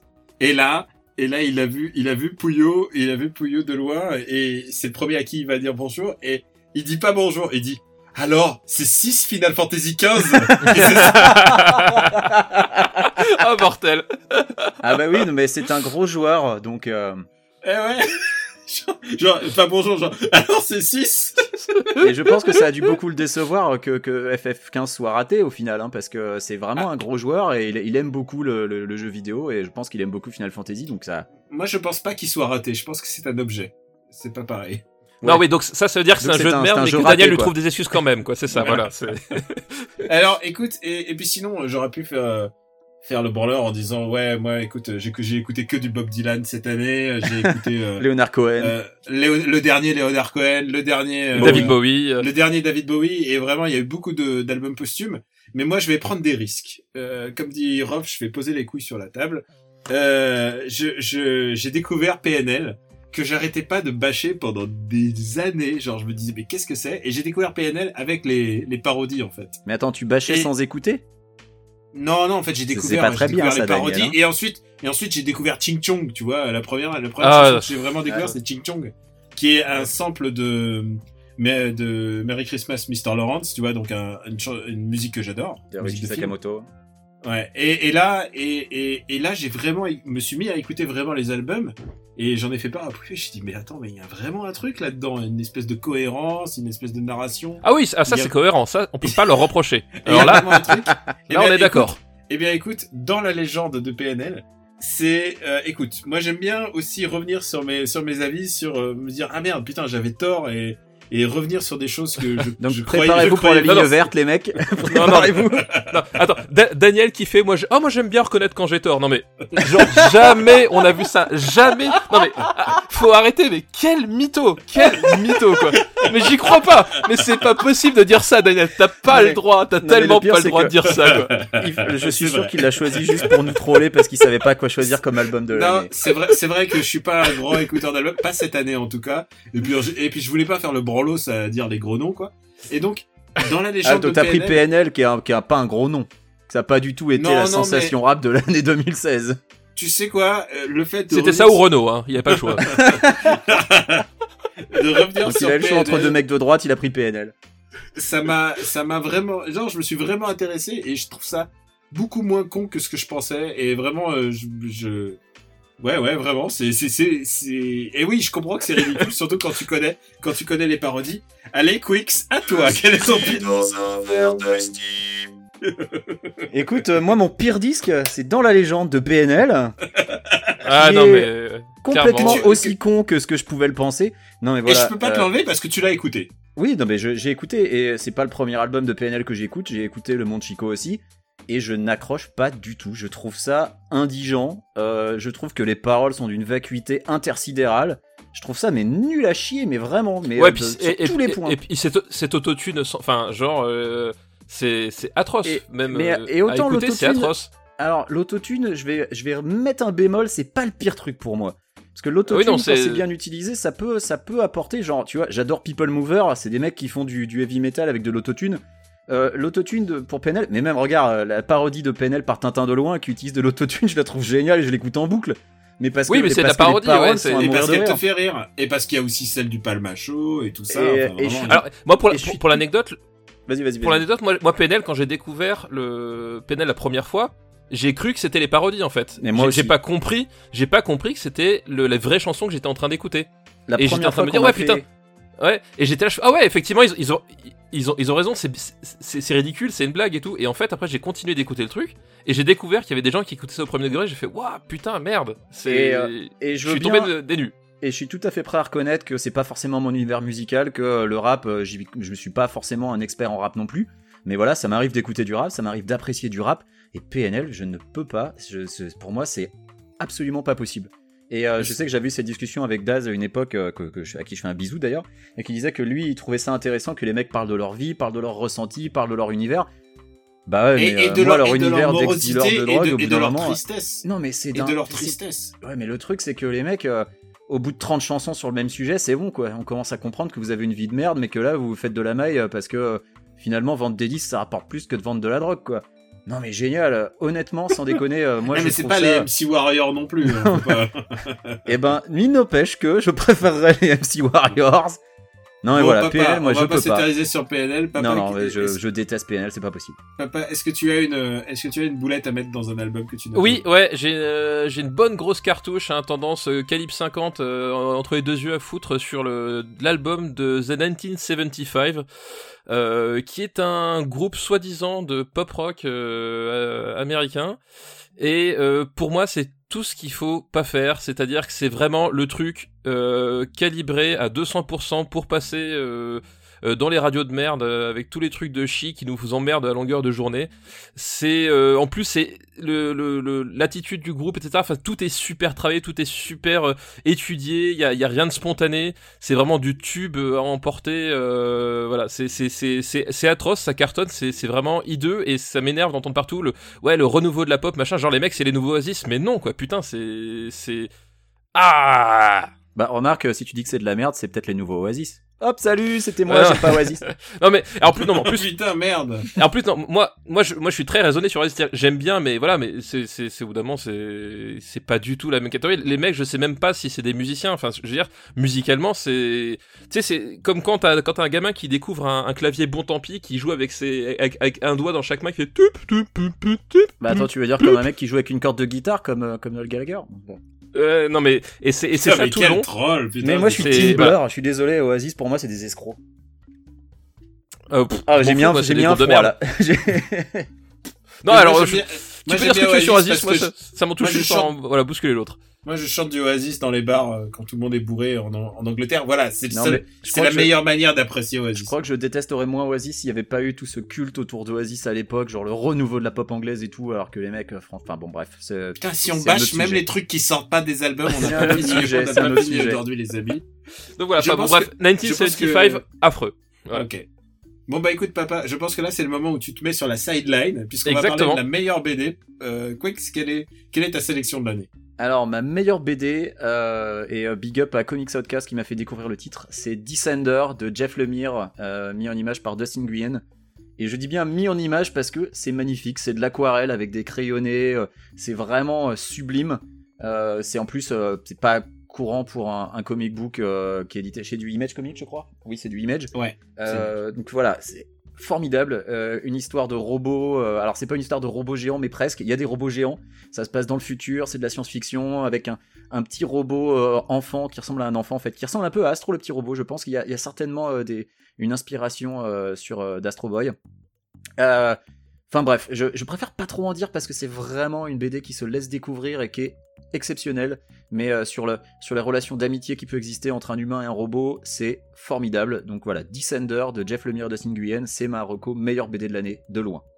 Écoute, je plus sois et en plus euh, c'est vrai qu'on parle beaucoup très souvent de dans After Eight de BD, euh, dans nos sélects dans nos sélects dans dans nos recos de fin d'épisode, on, on souvent bah on parle de nos coups de cœur et, et, et là c'est la période où on voit les tops de l'année Et, et je suis assez satisfait puisque à peu près toutes les toutes les BD que j'ai recommandées euh, au fur et à mesure d'After Eight sont à peu près dans tous les tops. C'est une Donc- bonne année hein, pour le comic book. euh, puis Ah. C'est une bonne année pour Image aussi. Hein. Putain, la vache, ils ont sorti de ces titres cette année, Image? Bah, il y a Wicked and Divine euh, qui arrive au 24e numéro aux États-Unis et euh, donc je pense que c'est 4 quatre euh, volumes déjà euh, qui qui cartonne et qui est vraiment super. Il y a Euh, Saga qui s'est jamais aussi bien porté. Ouais. J'ai eu la chance d'interviewer euh, le Karen Gillen, le, le scénariste de, de Weekend and Divine, et je pense que je vais en faire un, un, un, un- une interview assez chouette, important, assez chouette. Euh, et, et puis vraiment euh, tout ce que tout ce dont on a parlé, c'est-à-dire il y a eu Vision qui est maintenant dans tous les tops US Ouais. sans aucune exception. Que j'ai lu depuis, qui est vraiment très chouette.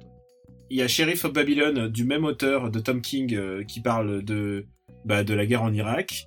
Et euh, et puis je- euh, on avait parlé d'Archie, on avait parlé de Jughead, donc je ne pourrais pas revenir dans tout ça. Il y en a eu vraiment beaucoup. Vas-y, ton vais top. vous Donne-nous ton top. Euh, je pense que Paper Girls, de Brian K. Vaughan et de Cliff Chang est vraiment extraordinaire. Euh, si vous avez aimé euh, Stranger Things, c'est-à-dire cette espèce de d'esprit années 80, euh, Paper Girls fait ça mais en mieux et en BD. C'est euh, c'est un trip nostalgique de de nanas qui sont des paper paper boys, enfin des paper girls et euh, qui sont prises avec des extraterrestres. C'est vraiment chouette. C'est un- une BD d'époque puisque ça se passe dans les années 80 et euh, ça a la ça l'efficacité de Brian K. Vaughan qui, qui- qui fait deux des BD les plus populaires en ce moment, à savoir et Saga et, et Paper Girls.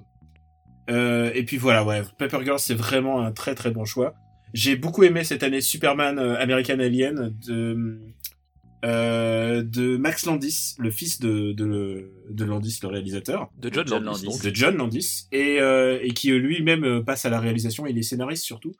Et euh, il a écrit un comics sur Superman, et c'est une euh, anthologie des, de moments de, sa, de la jeunesse de Superman.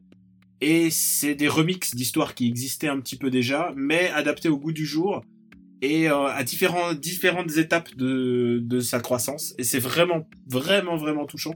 Évidemment, c'est à chaque fois un, un dessinateur différent et une période différente, donc on a forcément son numéro préféré. Mais euh, c'est peut-être un des meilleurs comics Superman, euh, sur au moins le plus accessible que j'ai lu depuis très longtemps. Et, euh, et puis je pouvais pas euh, ne pas parler de Batman, euh, de Batman parce que c'est comme notre épisode de fin d'année. Euh, J'avais parlé de Batman qui, de Tom King, encore une fois, le mec qui a quand même dominé tous les, le monde du comics aux États-Unis cette année. Mais euh, je vais parler aussi de All Star Batman qui devrait sortir en volume euh, d'ici un mois ou deux. Et euh, c'est une histoire de, c'est un road movie de Bat, c'est Batman qui emmène euh, Two- Two-Face avec lui en road movie. C'est du, c'est très très violent, mais c'est un Batman euh, full powered. C'est écrit par Scott Snyder qui est euh, donc le le maître de Batman depuis depuis 5-6 ans. Et, euh, et c'est vraiment super. Et donc, quand vous verrez euh, All Star Batman, alors effectivement, d'habitude, on, on vous recommande des trucs que vous pouvez offrir. Là, il n'est pas encore sorti. Mais quand il sortira, All Star Batman, c'est vraiment de la super bonne cam. C'est dessiné par John Romita Jr. en puissance de feu de dieu. C'est vraiment super. Voilà, donc euh, ça fait quand même pas mal de lectures. Je sais pas s'il faudrait mettre des liens en fait vers les, nos épisodes précédents ou euh, on si peut on devrait mettre des liens vers l'épisode spécial BD. On avait déjà recommandé pas mal de BD qui peuvent, euh, qui peuvent largement vrai, on servir de cadeau de Noël. Ouais, l'épisode BD était... euh, Ouais, voilà, si vous voulez puiser des idées cadeaux, allez-y dans l'épisode BD. En plus, là, euh, c'est bah, c'est la période. Puis en plus, voilà, cadeau de dernière minute, une BD, ça fonctionne Ouais. toujours. Donc, euh, Et là, on pensait pas le faire, mais on s'est dit, bah si, pourquoi pas, on ferait la- BD, pire BD, ou au moins la, la BD la plus agaçante. bah, Et là, dirais, tu- justement, dans le contexte de cadeau, genre si tu hésites, tu vois ces BD là, et en fait, non, il faut pas. et alors, et alors, quelle est cette BD cadeau que tu ne feras pas euh, Alors, Et là, justement, je vais, euh, je vais, pour l'anecdote, euh, je fais, je passe un petit coucou à mes parents qui m'ont fort gentiment offert cette BD, car ils savent que j'aime beaucoup la BD. Et pensaient bien faire, et malheureusement, j'ai détesté cet album, mais ce n'est pas leur faute, donc je ne leur en veux pas. Euh, j'ai détesté Tu n'as rien à craindre de moi de Johan Sfar. Euh, c'est épouvantable. Alors ça raconte l'histoire de... En gros, c'est Johan Sfar qui se met plus ou moins en scène euh, dans la peau d'un personnage qui s'appelle Cyberstein. Et euh, le type est, euh, peintre euh, et, quand il essaye de peindre, il voudrait bien peindre sa meuf, mais il a un énorme problème, c'est que il a un espèce de vieux fantasme mal géré sur Mireille Dark. Donc il sort avec une nana, il la visualise en tant que Mireille Dark, la meuf ressemble à Mireille Dark jeune, il l'appelle Mireille Dark, il fantasme Mireille Dark et un jour dans un moment, il raconte comment il a vraiment rencontré la vraie Mireille Dark. Et ensuite, euh, la meuf le quitte. euh, Enfin bref, mais bref, c'est d'une nullité absolue. C'est 40 pages de branlette. euh, ou alors c'est 40 pages d'un type qui essaie de pécho Mireille Dark. Mais vraiment, je saurais pas trop comment l'expliquer. Mais c'est épouvantable. Enfin, qui veut lire ça, quoi? Ça n'a aucun intérêt. C'est d'une nullité Alors- absolue. C'est moche, c'est con. Ça n'a rien à raconter. C'est de la merde.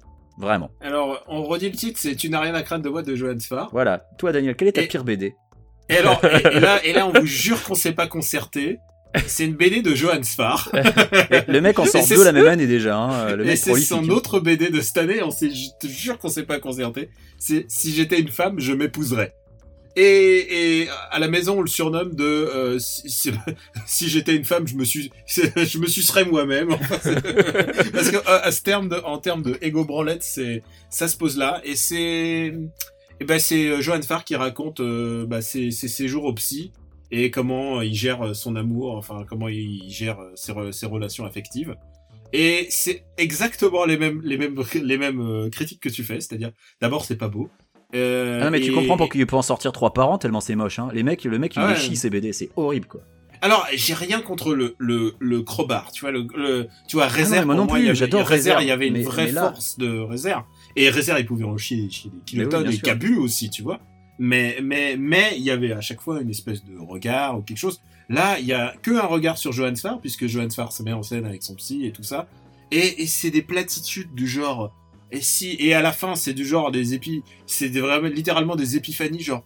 Et si j'arrêtais de penser au monde, euh, au monde qui m'entoure, le monde en serait peut-être que meilleur, tu vois, c'est des des conneries comme ça. Si j'arrêtais de de de voir le monde si noir, finalement le monde n'arrêterait pas de tourner. Enfin, tu vois, c'est que Ah des non, conneries mais comme le ça. mec se prend pour euh, le mec se prend pour Kant, c'est effroyable. Et, et tu sais quoi? Et le pire, c'est que je connais pas Johan Sfar du tout. Ça se trouve, c'est un mec très sympa, mais alors c'est BD. Ah oui non mais on sont- parle là euh, on, on parle de l'œuvre, hein, l'artiste ça se trouve c'est un mec Oui, oui, génial, non, je mais le pas, hein, problème, mais- c'est qu'il se met tellement en scène dans ses BD que tu pourrais croire que c'est un égotiste fou, quoi. Et, euh, et, ouais, c'est pas, genre, c'est pas possible. Et le pire, c'est que j'ai pas de problème avec les BD euh, autobiographiques, les mecs qui parlent de leur ego. Enfin, j'adore, euh, j'adore Art Spiegelman, quoi. Mais, mais Ouais, bien sûr. On, par- on parle pas de Art Spiegel, hein, on parle de, de Si j'étais une femme, je m'épouserais de Johan Sfar. et je, je propose le tome 2, euh, si, si je pouvais me sucer tout seul, je le ferais. Ah mais t'entends horrible. de loin là Et encore, hein. attention. Et c'est, et c'est horrible parce qu'en en plus, c'est si j'étais une femme, c'est genre, il demande pas l'avis des femmes, c'est s'il était une femme, tu vois, il y a, il y a un truc, vraiment genre, rien que le titre, il fallait le redonner à ton psy, tu vois. En Mais fait. Le tu n'as rien Et- à craindre de moi, c'est typiquement ce que dirait un, un mec violent à, à- à une femme, hein, aussi dans le même genre. Non, non, mais moi t'inquiète Ouais, pas, c'est bon. Tu vois, le, rien que dans le titre, tu sens qu'il y a un problème déjà. Donc, euh, donc, si, vous- si vous avez des BD à vous, et, et alors, si vous avez déjà commandé un Sfar sur Amazon, Il est peut-être encore le temps d'annuler. Il y a un super service de renvoi, si vous voulez. Bon bref, bisous à mes parents et vous pouvez continuer à m'offrir des BD, mais peut-être pas de Johan Sfar. Mais euh, c'était gentil quand même, c'est l'intention qui ça se trouve, ça se trouve, sa prochaine sera bien, hein, c'est juste que. Non, et puis euh, il nous faut aussi des pires trucs, donc euh, non, c'était voilà.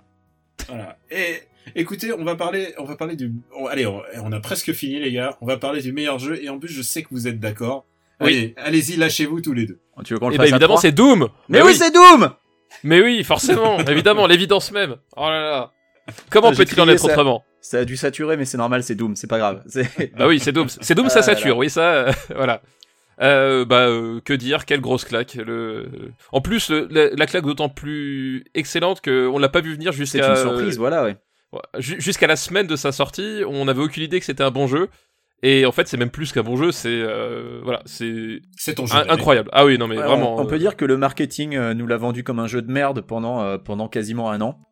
Depuis la Voilà, oui, présentation à l'E3 euh, qui était catastrophique, où il y avait rien d'intéressant là-dedans, où c'était lent, c'était mou, ça avait pas de rythme, ça avait pas de pêche, et où le mec, le truc qu'il mettait en avant, c'était les Glory Kills, alors que les Glory Kills, c'est vraiment un accessoire complet, ça devrait pas être la feature que tu mets en avant. Et au final, euh, voilà, il a fallu attendre une semaine avant la sortie, et cette fameuse vidéo euh, pour, euh, pour mettre de en Nvidia, valeur, ouais. Ouais, c'était pour mettre en valeur le 1080 de, de Nvidia. Euh, et je crois que c'était un gars de Naufrag qui était euh, en train de jouer au clavier souris. Donc déjà, quand tu mets un, quand tu mets un vrai joueur derrière, ça aide. Ah ouais, c'est ça. Quand tu mets un, un pauvre type avec une manette. Non mais voilà, Doom, c'est une, c'est une claque totale, euh, une maîtrise ouais. incroyable, mais vraiment, un vrai level design, un vrai boulot. vraie sur- bande son. La, bande son est fantastique. La bande son, le sound Euh, design, euh, enfin tout quoi. C'est L'ambiance Ouais. est folle, euh, et voilà. Et, Et, et moi, quand j'ai lu, je me rappelle à l'époque de la sortie du jeu, quand je lisais des tests qui mettaient en moins, ah oui, il arrive qu'on se perde dans les niveaux. Putain, mais j'ai envie de dire, les gars, changez de métier sans déconner, c'est juste pas possible. C'est juste pas possible de reprocher à un Doom d'avoir des niveaux un peu labyrinthiques. Non, voilà, c'est pour moi, c'est le meilleur FPS solo sorti depuis pff, Ah ouais, depuis de- bien depuis- longtemps. Depuis bien, Ouais, ouais, bien longtemps. voilà. Et écoutez, Ouais, moi, je suis, Chef-d'œuvre pas un, absolu. je suis pas un joueur de FPS, et alors j'ai été complètement conquis par Doom aussi. Alors que, Ah. tu vois, je- en plus, je joue à la Voilà, manette, donc, quoi, tu vois, je- Voilà, comme quoi. Non, non, vraiment, et il y a un truc que j'adore dans Doom, si vous me permettez un micro-détail, Vas-y, vas-y. c'est que dès le début, dès le début, tu te réveilles, t'es sur Oui, ta table d'opération, machin, et là, il y, a un- il y a une espèce de tablette, machin, qui vient t'accompagner et qui te dit, je vais vous accompagner euh, dans, je vais vous accompagner dans votre mission et vous donner des instructions sur. Et là, le premier réflexe du jeu, c'est que le mec, là, le héros, il prend la tablette, il la, Et il la vire, ouais. il, il lui pète la gueule et c'est clairement un doigt d'honneur à tous ces putains de jeux où t'es tout le temps guidé par une petite voix ou Mais par ouais. un truc et tout. Et Doom, c'est toute l'antithèse de ça, c'est la violence, Ah bah c'est Le- viscéral, euh, voilà. le, le, le côté viscéral et le côté de l'impact. Et c'est ça que les jeux ont Et perdu aujourd'hui. Oui, tu vois, voilà. j'ai joué, j'ai joué à ce- cette horreur de Uncharted 4. Enfin, cette horreur, mais c'est vraiment, c'est vraiment, c'est des jeux, c'est des jeux, tu peux t'endormir devant ou y jouer à une main, ça, ne- ça, ne, ça ne rime à rien.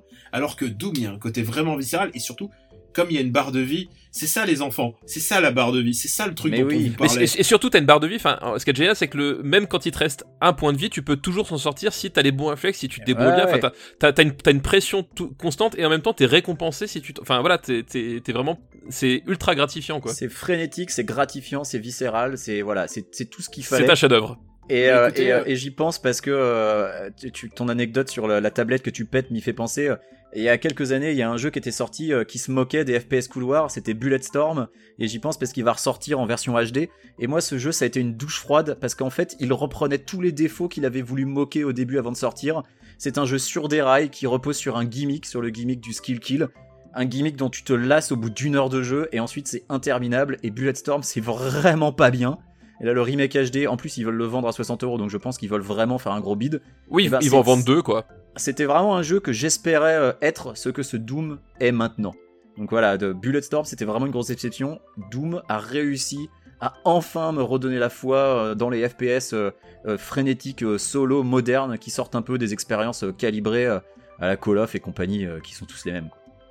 Ouais, moi je suis complètement d'accord. Et bah écoutez, moi mon Marocco, mon jeu de l'année, c'est pas rien à voir avec tout ça, c'est The Last Guardian. Et j'en attendais plus rien parce que bon, blablabla. Ah, moi, il j'en était en attends rien du tout, quoi. Moi, j'ai l'impression que c'est un av- jeu où on pousse des caisses avec un chat géant et ça m'attire pas du tout. Il était en, il était en développement depuis 8 ans, 9 ans.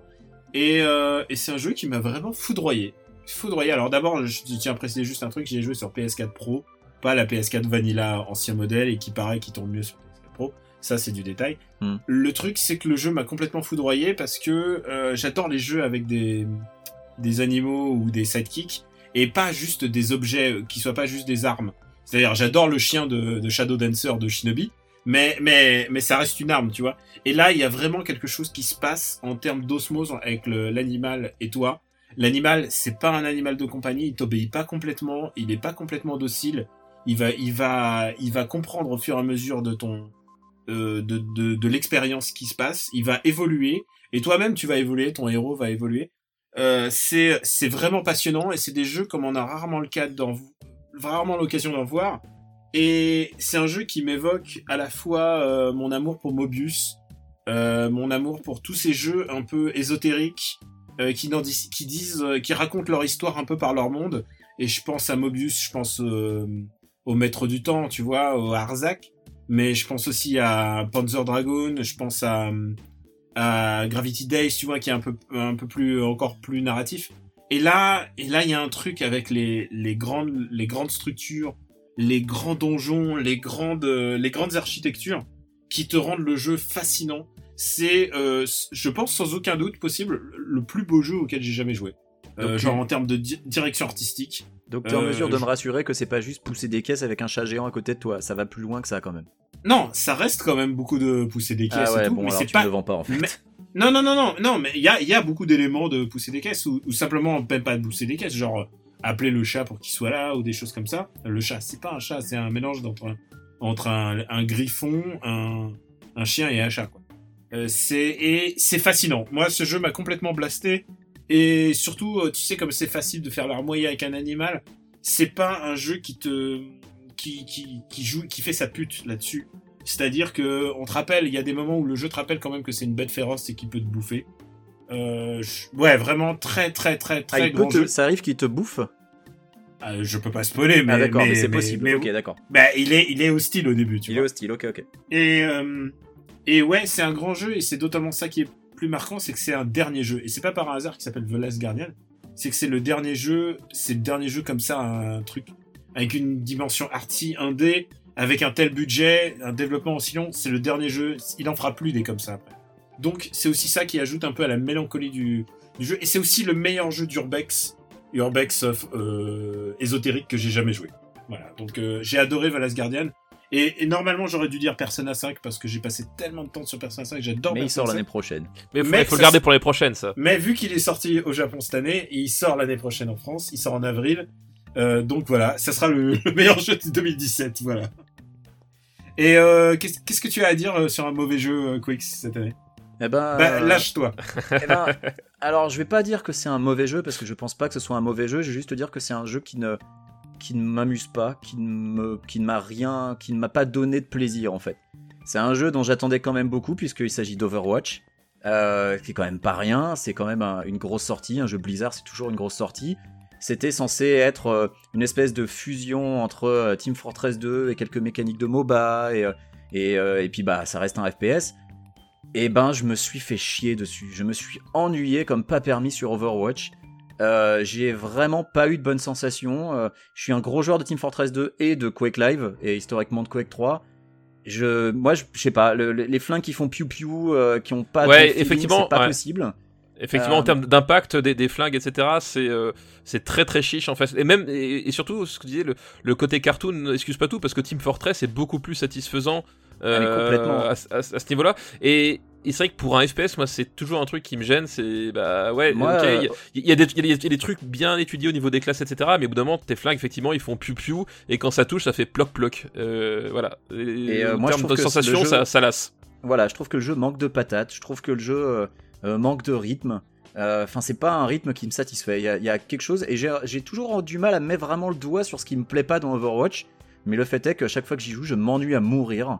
Euh, un peu comme à l'époque euh, quand j'avais essayé Shootmania, le truc qui avait été revendu comme le, Ah, le bon, renouveau de c'est- l'e-sport. C'est quand même Putain, beaucoup mieux que Shootmania. Attends. Oui, Enfin, oui, moi, oui, je... c'est beaucoup mieux que Shootmania. Oui, oui. Voilà, y a- y a- Non, non, je- attention, non, non, attention. Je suis même pas en train de dire qu'Overwatch est un mauvais jeu. hein. Je, je suis juste en train de dire que pour moi, c'était vraiment euh, ma pire déception de l'année parce que euh, parce que j'en attendais beaucoup et qu'au final, je me suis emmerdé euh, comme pas permis dessus et que j'ai abandonné. euh, j'ai joué 5-6 heures, j'ai laissé tomber, je suis retourné sur Quake Live quoi. Un jeu qui a 20 Écoute, j'ai joué, euh, joué 3 heures à Overwatch et j'ai fait, ok, pas pour moi. Euh, ouais, mais pareil, voilà. ouais, ouais, pareil. J'ai Et, et- très et- vite. grosse et je comprends complètement la, la, la dimension, euh, euh, bah tu vois, les, les gens entre eux, tu vois, tout, tout ça, mais enfin, la dimension sociale du jeu. Mais, mais complètement Overwatch, mais passé complètement. Moi, j'ai pas retrouvé le fun que j'avais dans Team Fortress et j'ai pas retrouvé le, le côté skill, euh, euh, frénésie de, de Quake. Je- J'ai j'ai rien retrouvé quoi. J'étais là devant un produit que, qui pour moi est sans saveur. Pour moi, c'est un, un truc euh, que t'as réchauffé au micro-ondes quoi. C'est voilà. En parlant de réchauffer au micro-ondes, est-ce que papa, est-ce que tu veux nous parler de ton, de ton produit sans saveur? Ah oui, bah de, c'est, euh, c'est, non, c'est un jeu qui a de la saveur. hein, c'est juste la, la, la, la saveur du caca. Euh, c'est euh, Turtle, euh, Turtle Manhattan, je ne sais plus trop quoi, là, le- le- l'espèce de tâcheron vite torché par l'équipe C euh, de Platinum Games. C'est un beat'em all absolument imbitable. Tu, ne vois rien, c'est pas compliqué. C'est un beat'em où des mecs qui se tapent dessus, c'est complètement illisible. Les sensations de coups sont nulles à chier, c'est-à-dire que t'as l'impression de taper dans du beurre avec des, bâtons en plastique.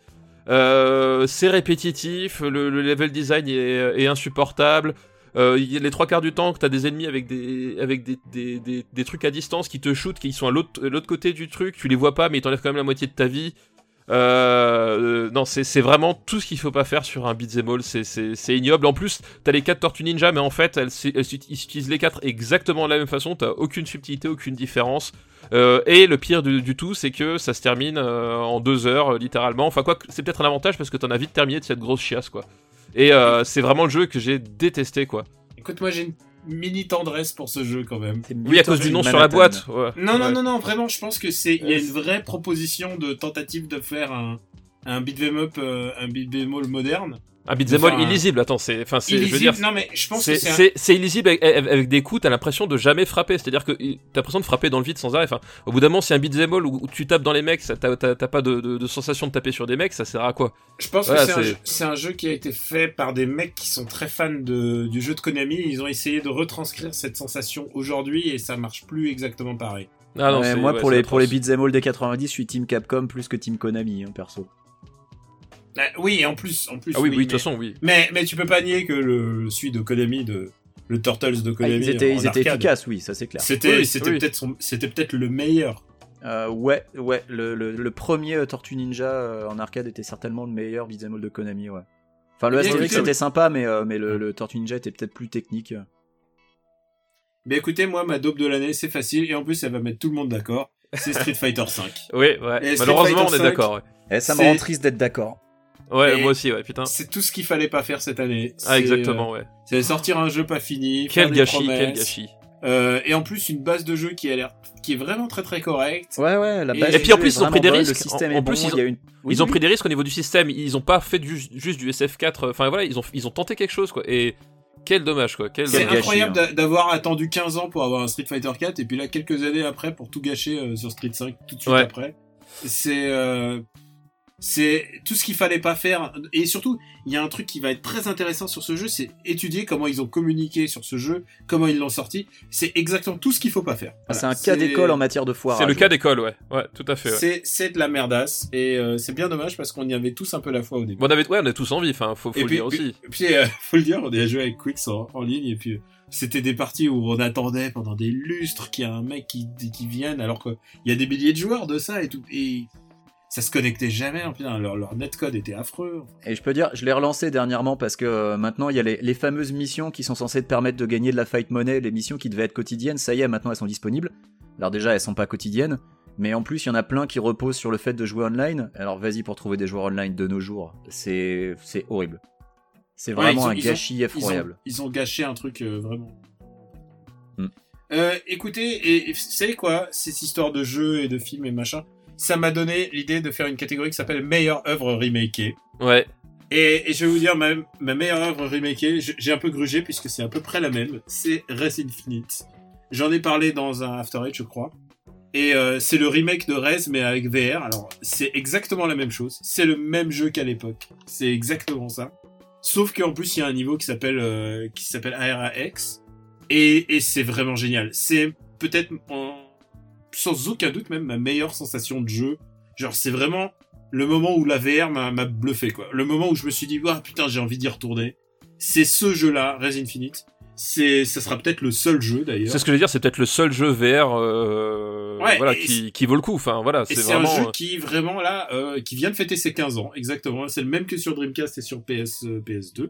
C'est la même, le- exactement le même jeu, mais alors putain, quel grand jeu Et c'est encore un jeu euh, qui- qui a pas eu le, le destin qu'il lui- fallait à l'époque.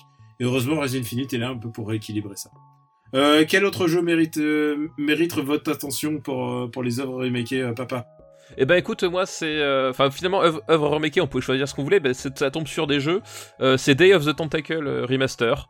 Euh, voilà, bah, grand classique du jeu d'aventure euh, LucasArts, euh, à mon sens le, le meilleur et en tout cas mon préféré.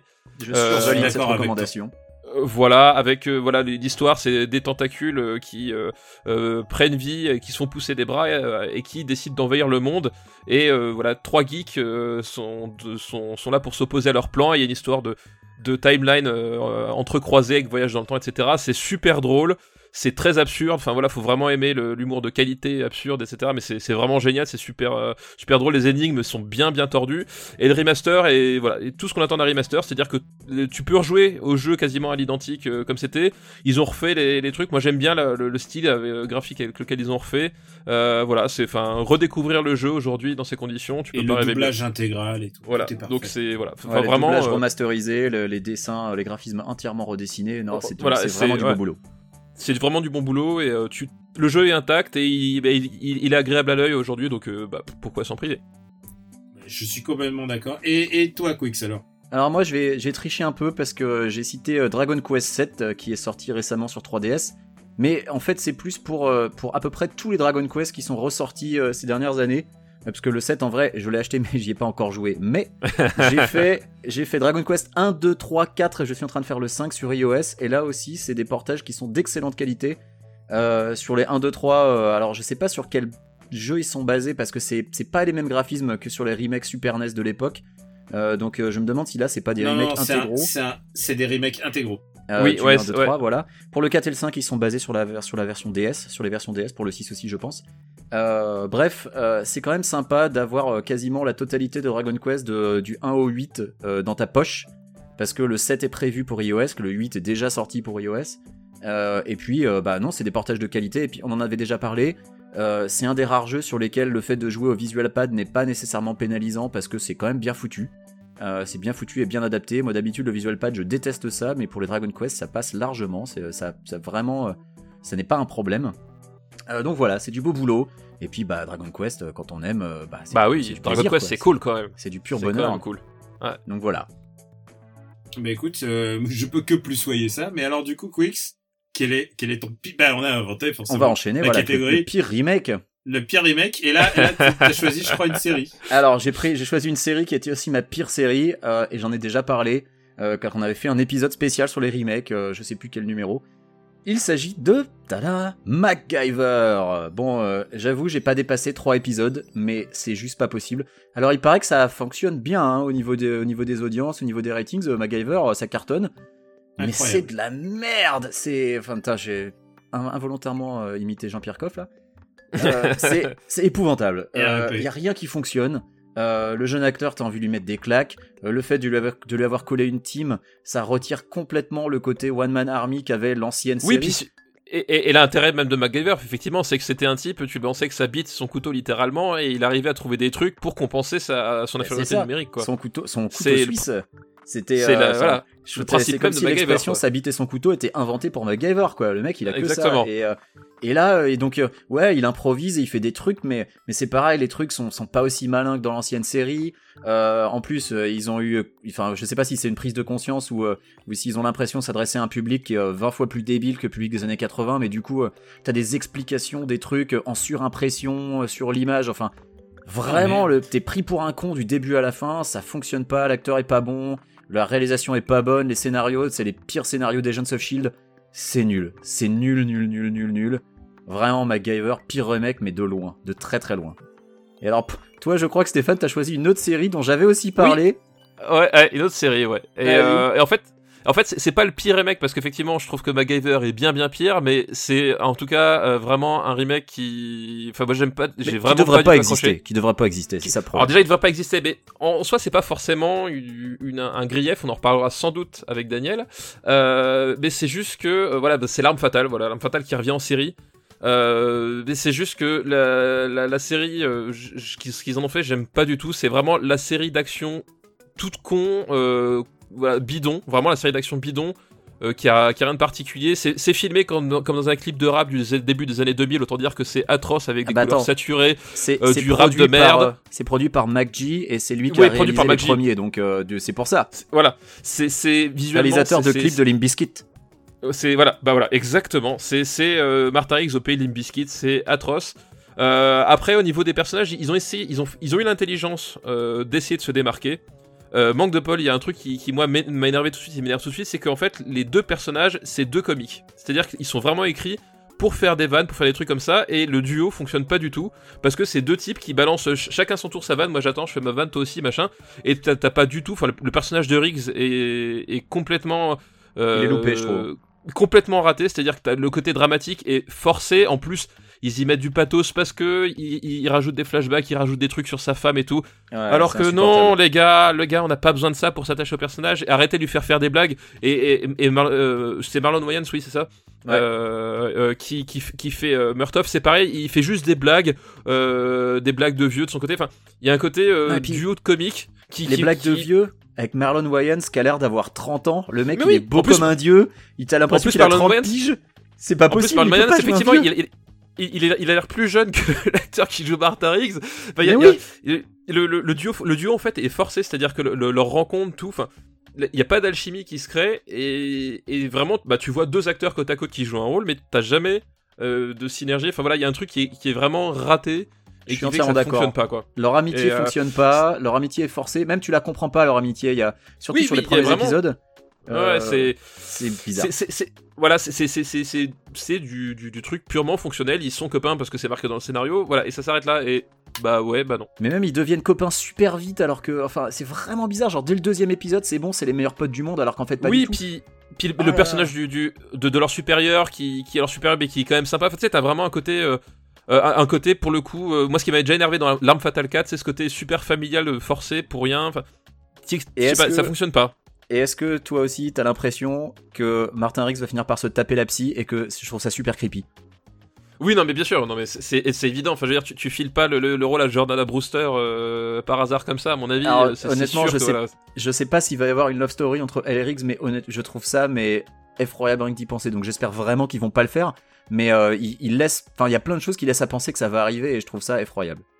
Ouais, donc voilà, donc euh, voilà, l'arme fatale, euh, c'est MacGyver et pire, mais l'arme fatale, euh, c'est pas la peine de perdre. C'est 8 épisodes, je crois. C'est pas la peine de perdre Ouais, votre je sais temps pas où comme ça en euh, est. moi je l'ai fait. Moi je, moi je me le mets en fond en fait et de temps en temps je jette un œil dessus et ouais non. Oui, voilà, bon Daniel, euh, je crois que pour le pire remake il va y avoir de la contestation donc tu peux y aller. Vous m'avez pas donné envie. Euh, pour moi, le pire remake, c'est Les Sept Mercenaires, euh, refait euh, avec euh, Denzel Washington. C'est nul. Euh, c'est vraiment nul. C'est des films qui servent à rien. Si c'était pour faire le même film mais en rajoutant des côtés bon Dieu, c'est pas la peine. C'est vraiment. et je suis effaré par euh, ce besoin de refaire la même chose, qui déjà a été refaire la même chose euh, des Sept Samouraïs de Kurosawa. Donc, euh, si c'est pour faire à chaque fois la même chose mais en moins bien, c'est pas la peine les gars, restez chez vous. J'ai les sept mercenaires, elles symbolisent exactement tout, tout ce que je déteste dans les remakes. Vraiment. Bah, alors moi, pour le coup, je suis d'accord avec toi sur le côté que c'est un film, c'est un remake qui ne sert à rien. Parce qu'effectivement, il, il, il est moins bon que, que les autres. Euh, mais après, tu le prends en tant que film, euh, je le trouve correct. Euh, si tu mets de côté Chris Pratt que, que j'ai envie d'énucler de plus en plus parce que j'en ai ras le cul qui nous sortent son Guardian of the Galaxy pour n'importe quel putain de rôle. Euh, si tu mets de ce côté-là, moi je trouve que c'est un film qui fonctionne. Euh, moi par exemple, le, voilà, c'est- j'attendais pas, pas grand-chose et puis finalement le- la baston de fin, je la trouve super cool. Euh, le, pers- le personnage d'Ethan Hawke est, est étrangement avec son, son pote coréen, je trouve que ça fonctionne. Ouais. voilà, il y a des trucs, euh, il y a des trucs, je trouve que c'est correct. C'est pas un grand film, c'est un film qui sert à rien, vraiment, ça pour le coup. On répétera jamais assez que ouais. on répétera jamais assez que le Kurosawa c'est un chef-d'œuvre intégral et que le Sturges c'est un bon western. Là, c'est juste un, film qui passe le temps. Et voilà, moi j'ai pas perdu mon temps. J'étais voilà, j'étais content de le voir. Je l'ai oublié, mais voilà, pas insulté Moi, je- quoi. Je crois que le fait d'avoir donné une motivation extérieure au, au chef des mercenaires, à Denzel Washington, lui avoir donné un côté revenge en plus, c'était vraiment le truc qu'il fallait pas. C'est une incompréhension. Oui, c'est trop. complète. Oui, c'est. Oui. C'est une incompréhension complète de ce qu'est les sept mercenaires, de ce qu'est les sept samouraïs. Et, et ouais, ouais, vraiment. euh, non, moi j'ai l'impression qu'on on m'a pas fait perdre mon, bah, m'a fait perdre, m'a pas fait perdre mon temps, mais ça servait à rien. Et j'en ai ras le bol de de regarder des des films qui sont des remakes et de les regarder comme si c'était des matchs du PSG qui finissent 0-0 quoi. C'est genre si c'est pour regarder la balle passer, j'en ai rien à. Oui, mais alors, sauf qu'un match du PSG, même si ça se termine 18 à 42, c'est pas intéressant non plus. hein, ça reste du foot. Eh ben écoute, euh, je pense que tu vas commencer, euh, tu vas commencer, tu vas commencer puis la dernière catégorie, la toute Voilà. dernière. Meilleure toi. surprise. Quelle est, quelle est ta meilleure surprise de l'année? Eh ben écoute, moi je voulais un petit peu changer de registre, euh, parler de mon autre gros passion, bah, qui est le basketball, tout simplement. Ah ouais, alors le foot rien, mais le basket. Voilà, bah, le basketball. euh, non mais voilà, bah, ma surprise de l'année, c'était bah, la, la victoire de Cleveland, euh, des Cleveland de LeBron James euh, en finale. Voilà, parce qu'ils affrontaient quand même euh, euh, l'équipe avec le meilleur bilan depuis que la NBA a été, a été créée. Enfin, pour ceux qui savent pas comment ça se passe, en gros, il y a une saison régulière avec 82 matchs.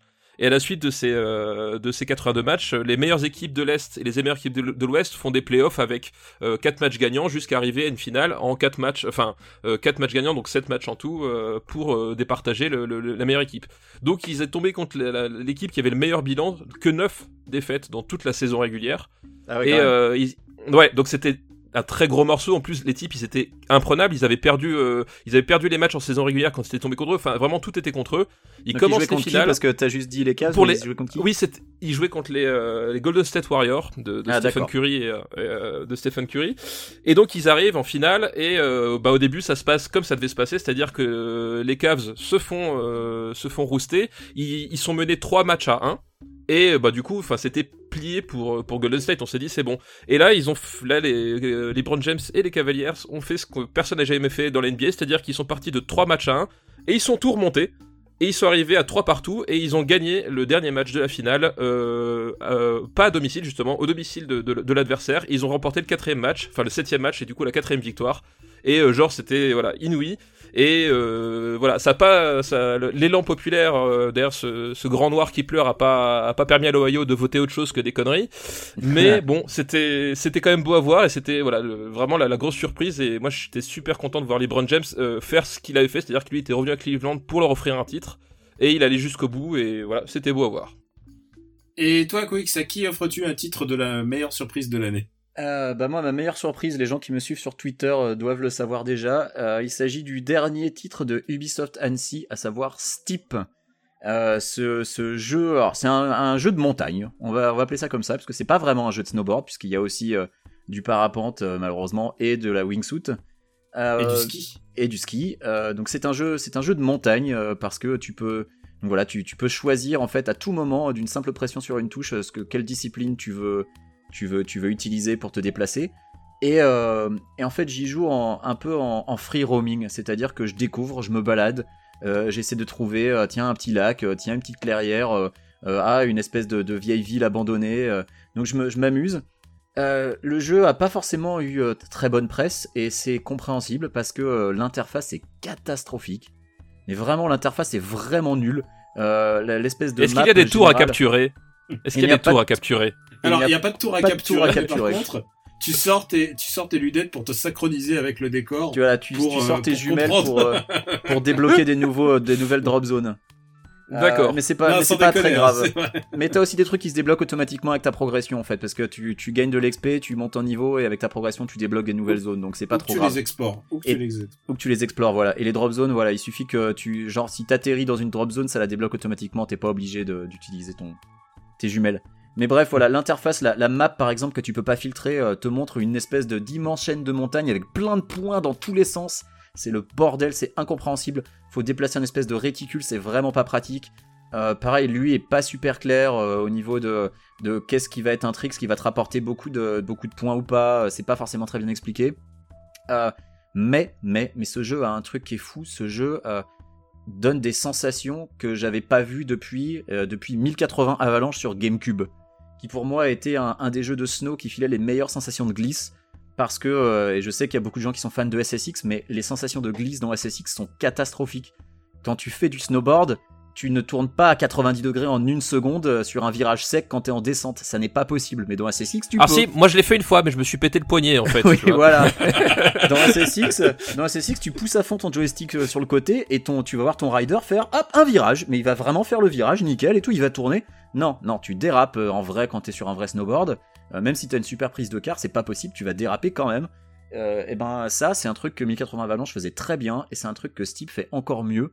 Honnêtement, je n'ai jamais, je crois que je n'ai jamais joué un jeu de snowboard avec d'aussi bonnes sensations de glisse. C'est fantastique.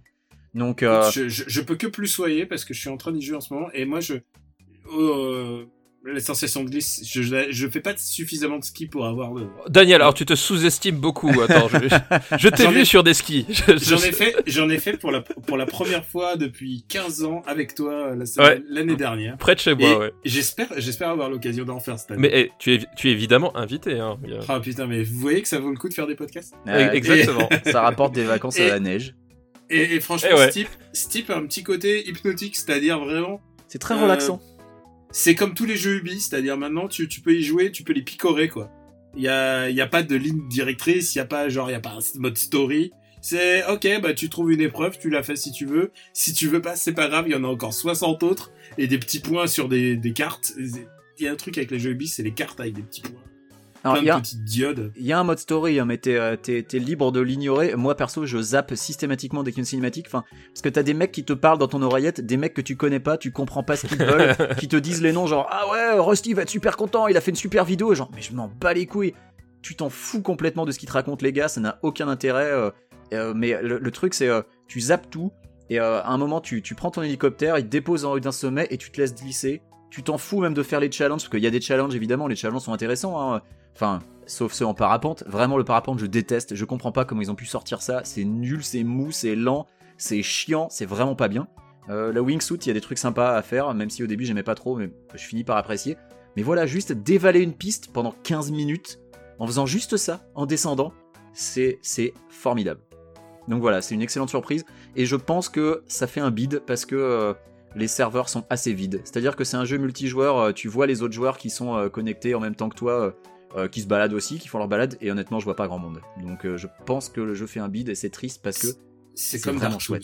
quoi. Mm. Écoutez, euh, les gars, ma meilleure surprise euh, pour, pour clore cette émission.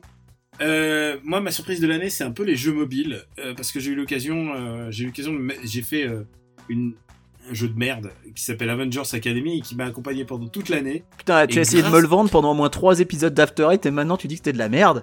Non, Attends, c'est le truc où tu jouais quand t'étais chez moi là Ouais, euh... ouais, ouais, Ah ouais. la merde. Ouais. Et honnêtement, et vous savez quoi, jamais je te recommanderais. euh, c'est comme la clope, quoi. Il faut pas, faut pas commencer. non, c'est vraiment un jeu nul. Euh, et, et en même temps, j'étais captivé par ça. Et grâce au ciel, euh, mon jeu n'a plus voulu euh, se booter à un moment où je, justement je prenais le train. Et donc, donc j'ai pu arrêter ça. Mais je Il me a dû parler avec des gens dans le train, t'imagines l'horreur. Euh, non, mais je me souviendrai que 2016 sera l'année du jeu mobile et surtout de Pokémon Go, euh, puisque euh, Pokémon Pokémon Go, bah c'est ça a été que tu aimes ou que tu aimes pas, tout le monde y a joué, tout le monde a essayé Non, ça. pas moi. Non, mais tu vois ce que je veux dire, c'est que vraiment ça a été un truc, ça a été un vrai phénomène de société et de ma vie de journaliste de jeux vidéo, j'ai jamais vu un truc comme ça. J'ai jamais vu un truc qui réunisse autant les générations où les parents accompagnent leurs enfants avec pour faire du Pokémon, un truc, un, un lien social. C'est ça qui m'a intéressé. Non mais ça je suis d'accord, c'est trouve- vrai que voir, voir tous les trentenaires euh, qui bataillaient à Pokémon contre des gamins de 12 ans avec leur smartphone, c'était assez rigolo à voir. On se souviendra d'un truc sur euh, s'il y avait un truc à se souvenir de 2016 qui est quand même une belle année de merde. Et euh, d'un truc un peu un peu bizarre quand même, c'est tous ces gens qui sont allés jouer à Pokémon Go et et, et aussi le il y a quand même des gens qui ont qui étaient pas dans le déni mais plutôt dans la haine de ça pour dire ah non c'est vraiment de la merde soit c'est un jeu de merde soit c'est oh, regardez-les ces connards regardez ce qu'ils sont en train de faire. Et je pense qu'il faut pas du tout regarder ces mecs de haut les prendre de haut. Au contraire c'était c'était vraiment moi j'ai trouvé ça fascinant. J'ai trouvé ça fascinant. J'étais plus fasciné par les gens qui qui jouaient à Pokémon Go et qui pouvaient me le raconter. Et surtout c'est un des rares cas où vous savez on voit beaucoup dans la presse jeux vidéo souvent en général les articles c'est du genre introduction, graphisme, son, euh, conclusion, enfin, c'est pas très intéressant. Là, les gens me parlaient de leur, leur histoire de Pokémon Go à la première personne. Ils me parlaient de leur aventure, ils me disaient, putain, j'ai été au parc de la Villette et j'ai traversé ça. Et ça, ça m'intéresse, et ça, en tant que observateur de jeux vidéo, en tant que critique de jeux vidéo, je trouvais que Pokémon Go avait un grand impact. Je pense pas que Mario Run aura un aussi grand impact parce que Mario Run est un, est un jeu de plateforme avec un twist avec un twist Nintendo. Euh, J'y ai joué et là je crois qu'à l'heure où on va diffuser, euh, il sort, il sort le lendemain, donc euh, donc vous pourrez vous faire votre avis vous-même. Mais Pokémon, mais Pokémon Go vraiment une, une espèce, vraiment, c'est la c'est la surprise de l'année. Je- J'aurais jamais pu penser qu'un jeu allait autant cartonner, allait cartonner aussi massivement, avec surtout une base de gameplay qui est assez assez limitée finalement. Puisque non mais le, le concept, des de toute Pokémon. façon, le concept est bon et, Et- le concept se prête extrêmement et- bien à Pokémon. Donc. Et en plus qui est très différent du, du jeu du jeu lui-même euh, le jeu sur Game Boy puisque le jeu sur Game Boy c'est un RPG et là c'est complètement autre chose. Là on te parle de collectionner alors que le, le RPG c'est gagne c'est vis cette aventure formidable avec ton Pokémon préféré qui va devenir ton pote et t'accompagner Hmm. et, et, et, et devenir plus fort. C'est pas du tout la même chose. Et j'étais vraiment soufflé par le succès le succès que ça a eu et et je pense qu'on aura, c'est pas de sitôt qu'on aura un truc, euh, un phénomène similaire. Et voilà. S'il y avait un seul truc de 2016 de se souvenir, de trucs, moments bizarres, c'est tous ces mecs qui tout d'un coup courent. T'es en soirée, t'es en train de boire un verre et ils font, putain, mais il y a un, putain, il y a, y a, y a un Pokémon euh, sur le pâté de maison à côté qu'on vient de détecter. Genre, c'est inouï. C'est, c'est inouï. Je juge pas. C'est vraiment, ça m'a, ça m'a, ça m'a fait mon été. quoi.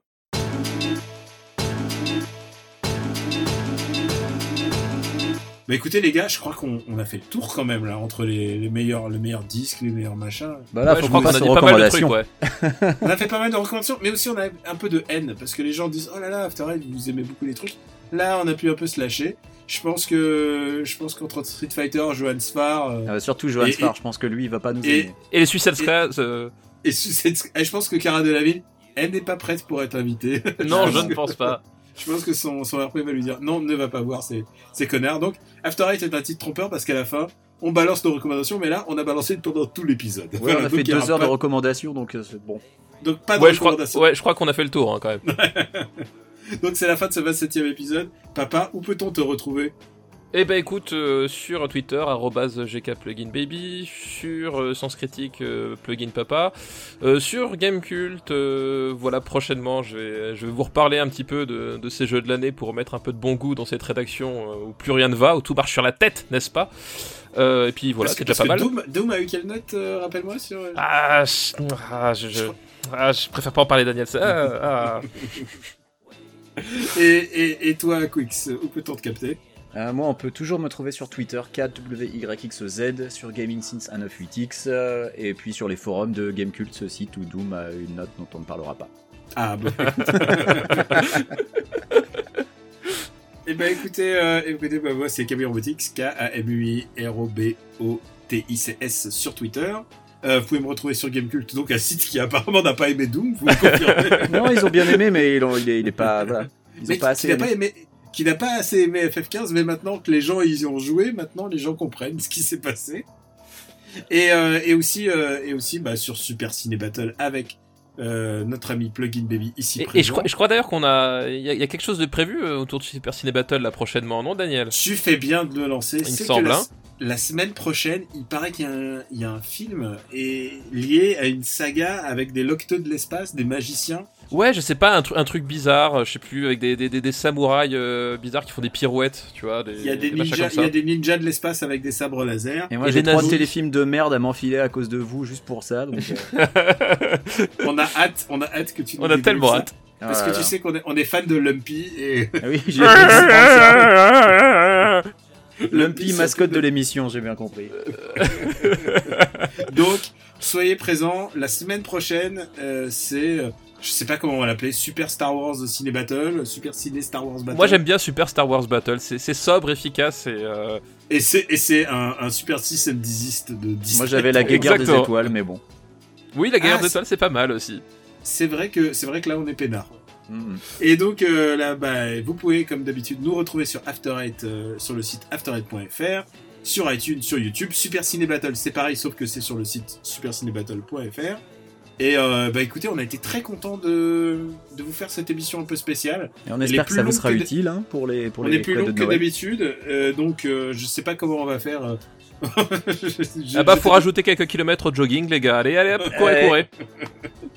Et donc, on vous dit bientôt pour notre prochain épisode qui sera, qui sera un peu plus classique, je, je, je sais pas. Mais en tout cas, on vous embrasse très fort. Et on vous dit à bientôt, on vous dit merci d'être toujours là et de nous suivre fidèlement. Et alors, merci et à bientôt. Des Merci bisous. à tous. Salut. Ciao. Ciao ciao.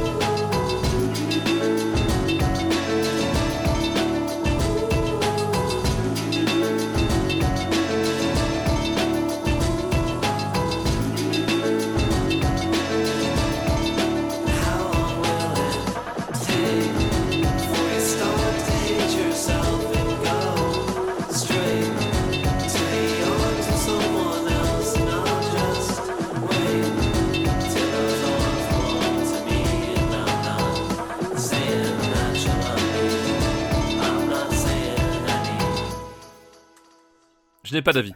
Je n'ai pas. Je me. Je n'ai pas de Goliath. Elle ne se prononce pas.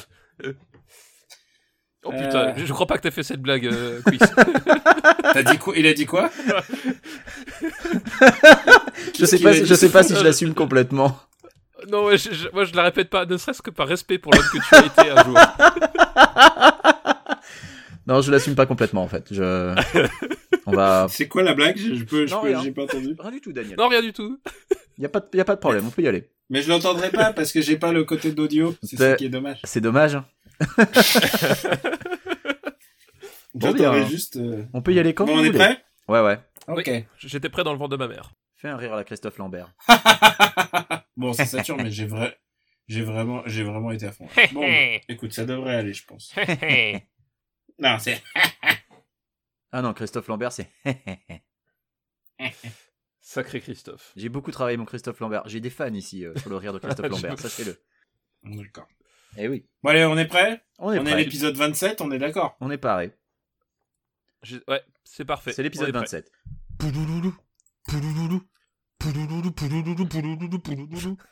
Ah putain, bien vu.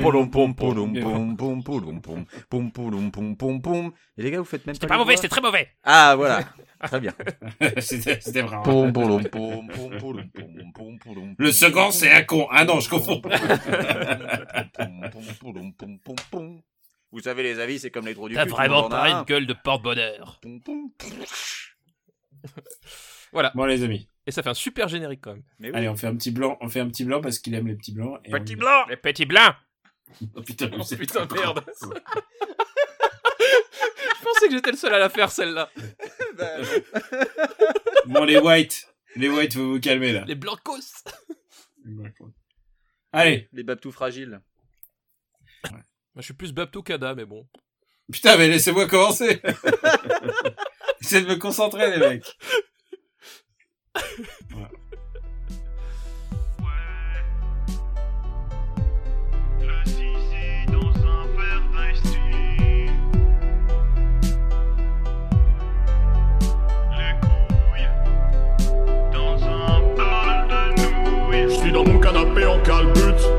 Bling, j'ai acheté la PS3.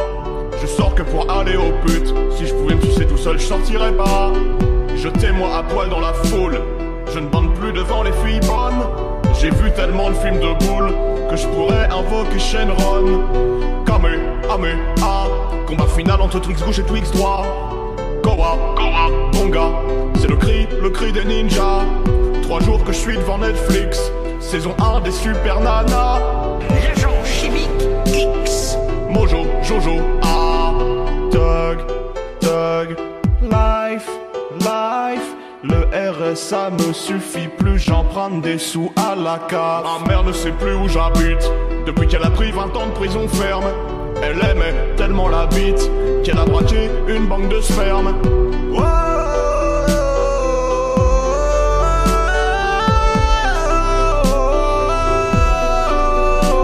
Les cris de l'hôpital psychiatrique m'excite encore plus que Stéphane Bern. Les trisomiques me donnent la trique, les schizophrènes me pompent le sperme. C'est le grand bal des attardés, la valse, la valse des Mongoliens. Des millions de débiles tournent dans une danse macabre ce soir au son de la voix de Tintin de loin. Tug, tug, life, life. En bas de mes chèques, mon banquier demande toujours mon autographe. Tug, tug, life, life. Comme Jésus, je multiplie les sons pour apaiser ceux qui ont soif.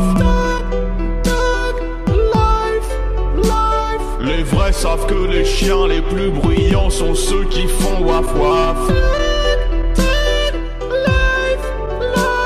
Mon pénis est tellement long que je fais des gorges profondes aux girafes. Tintin de loin.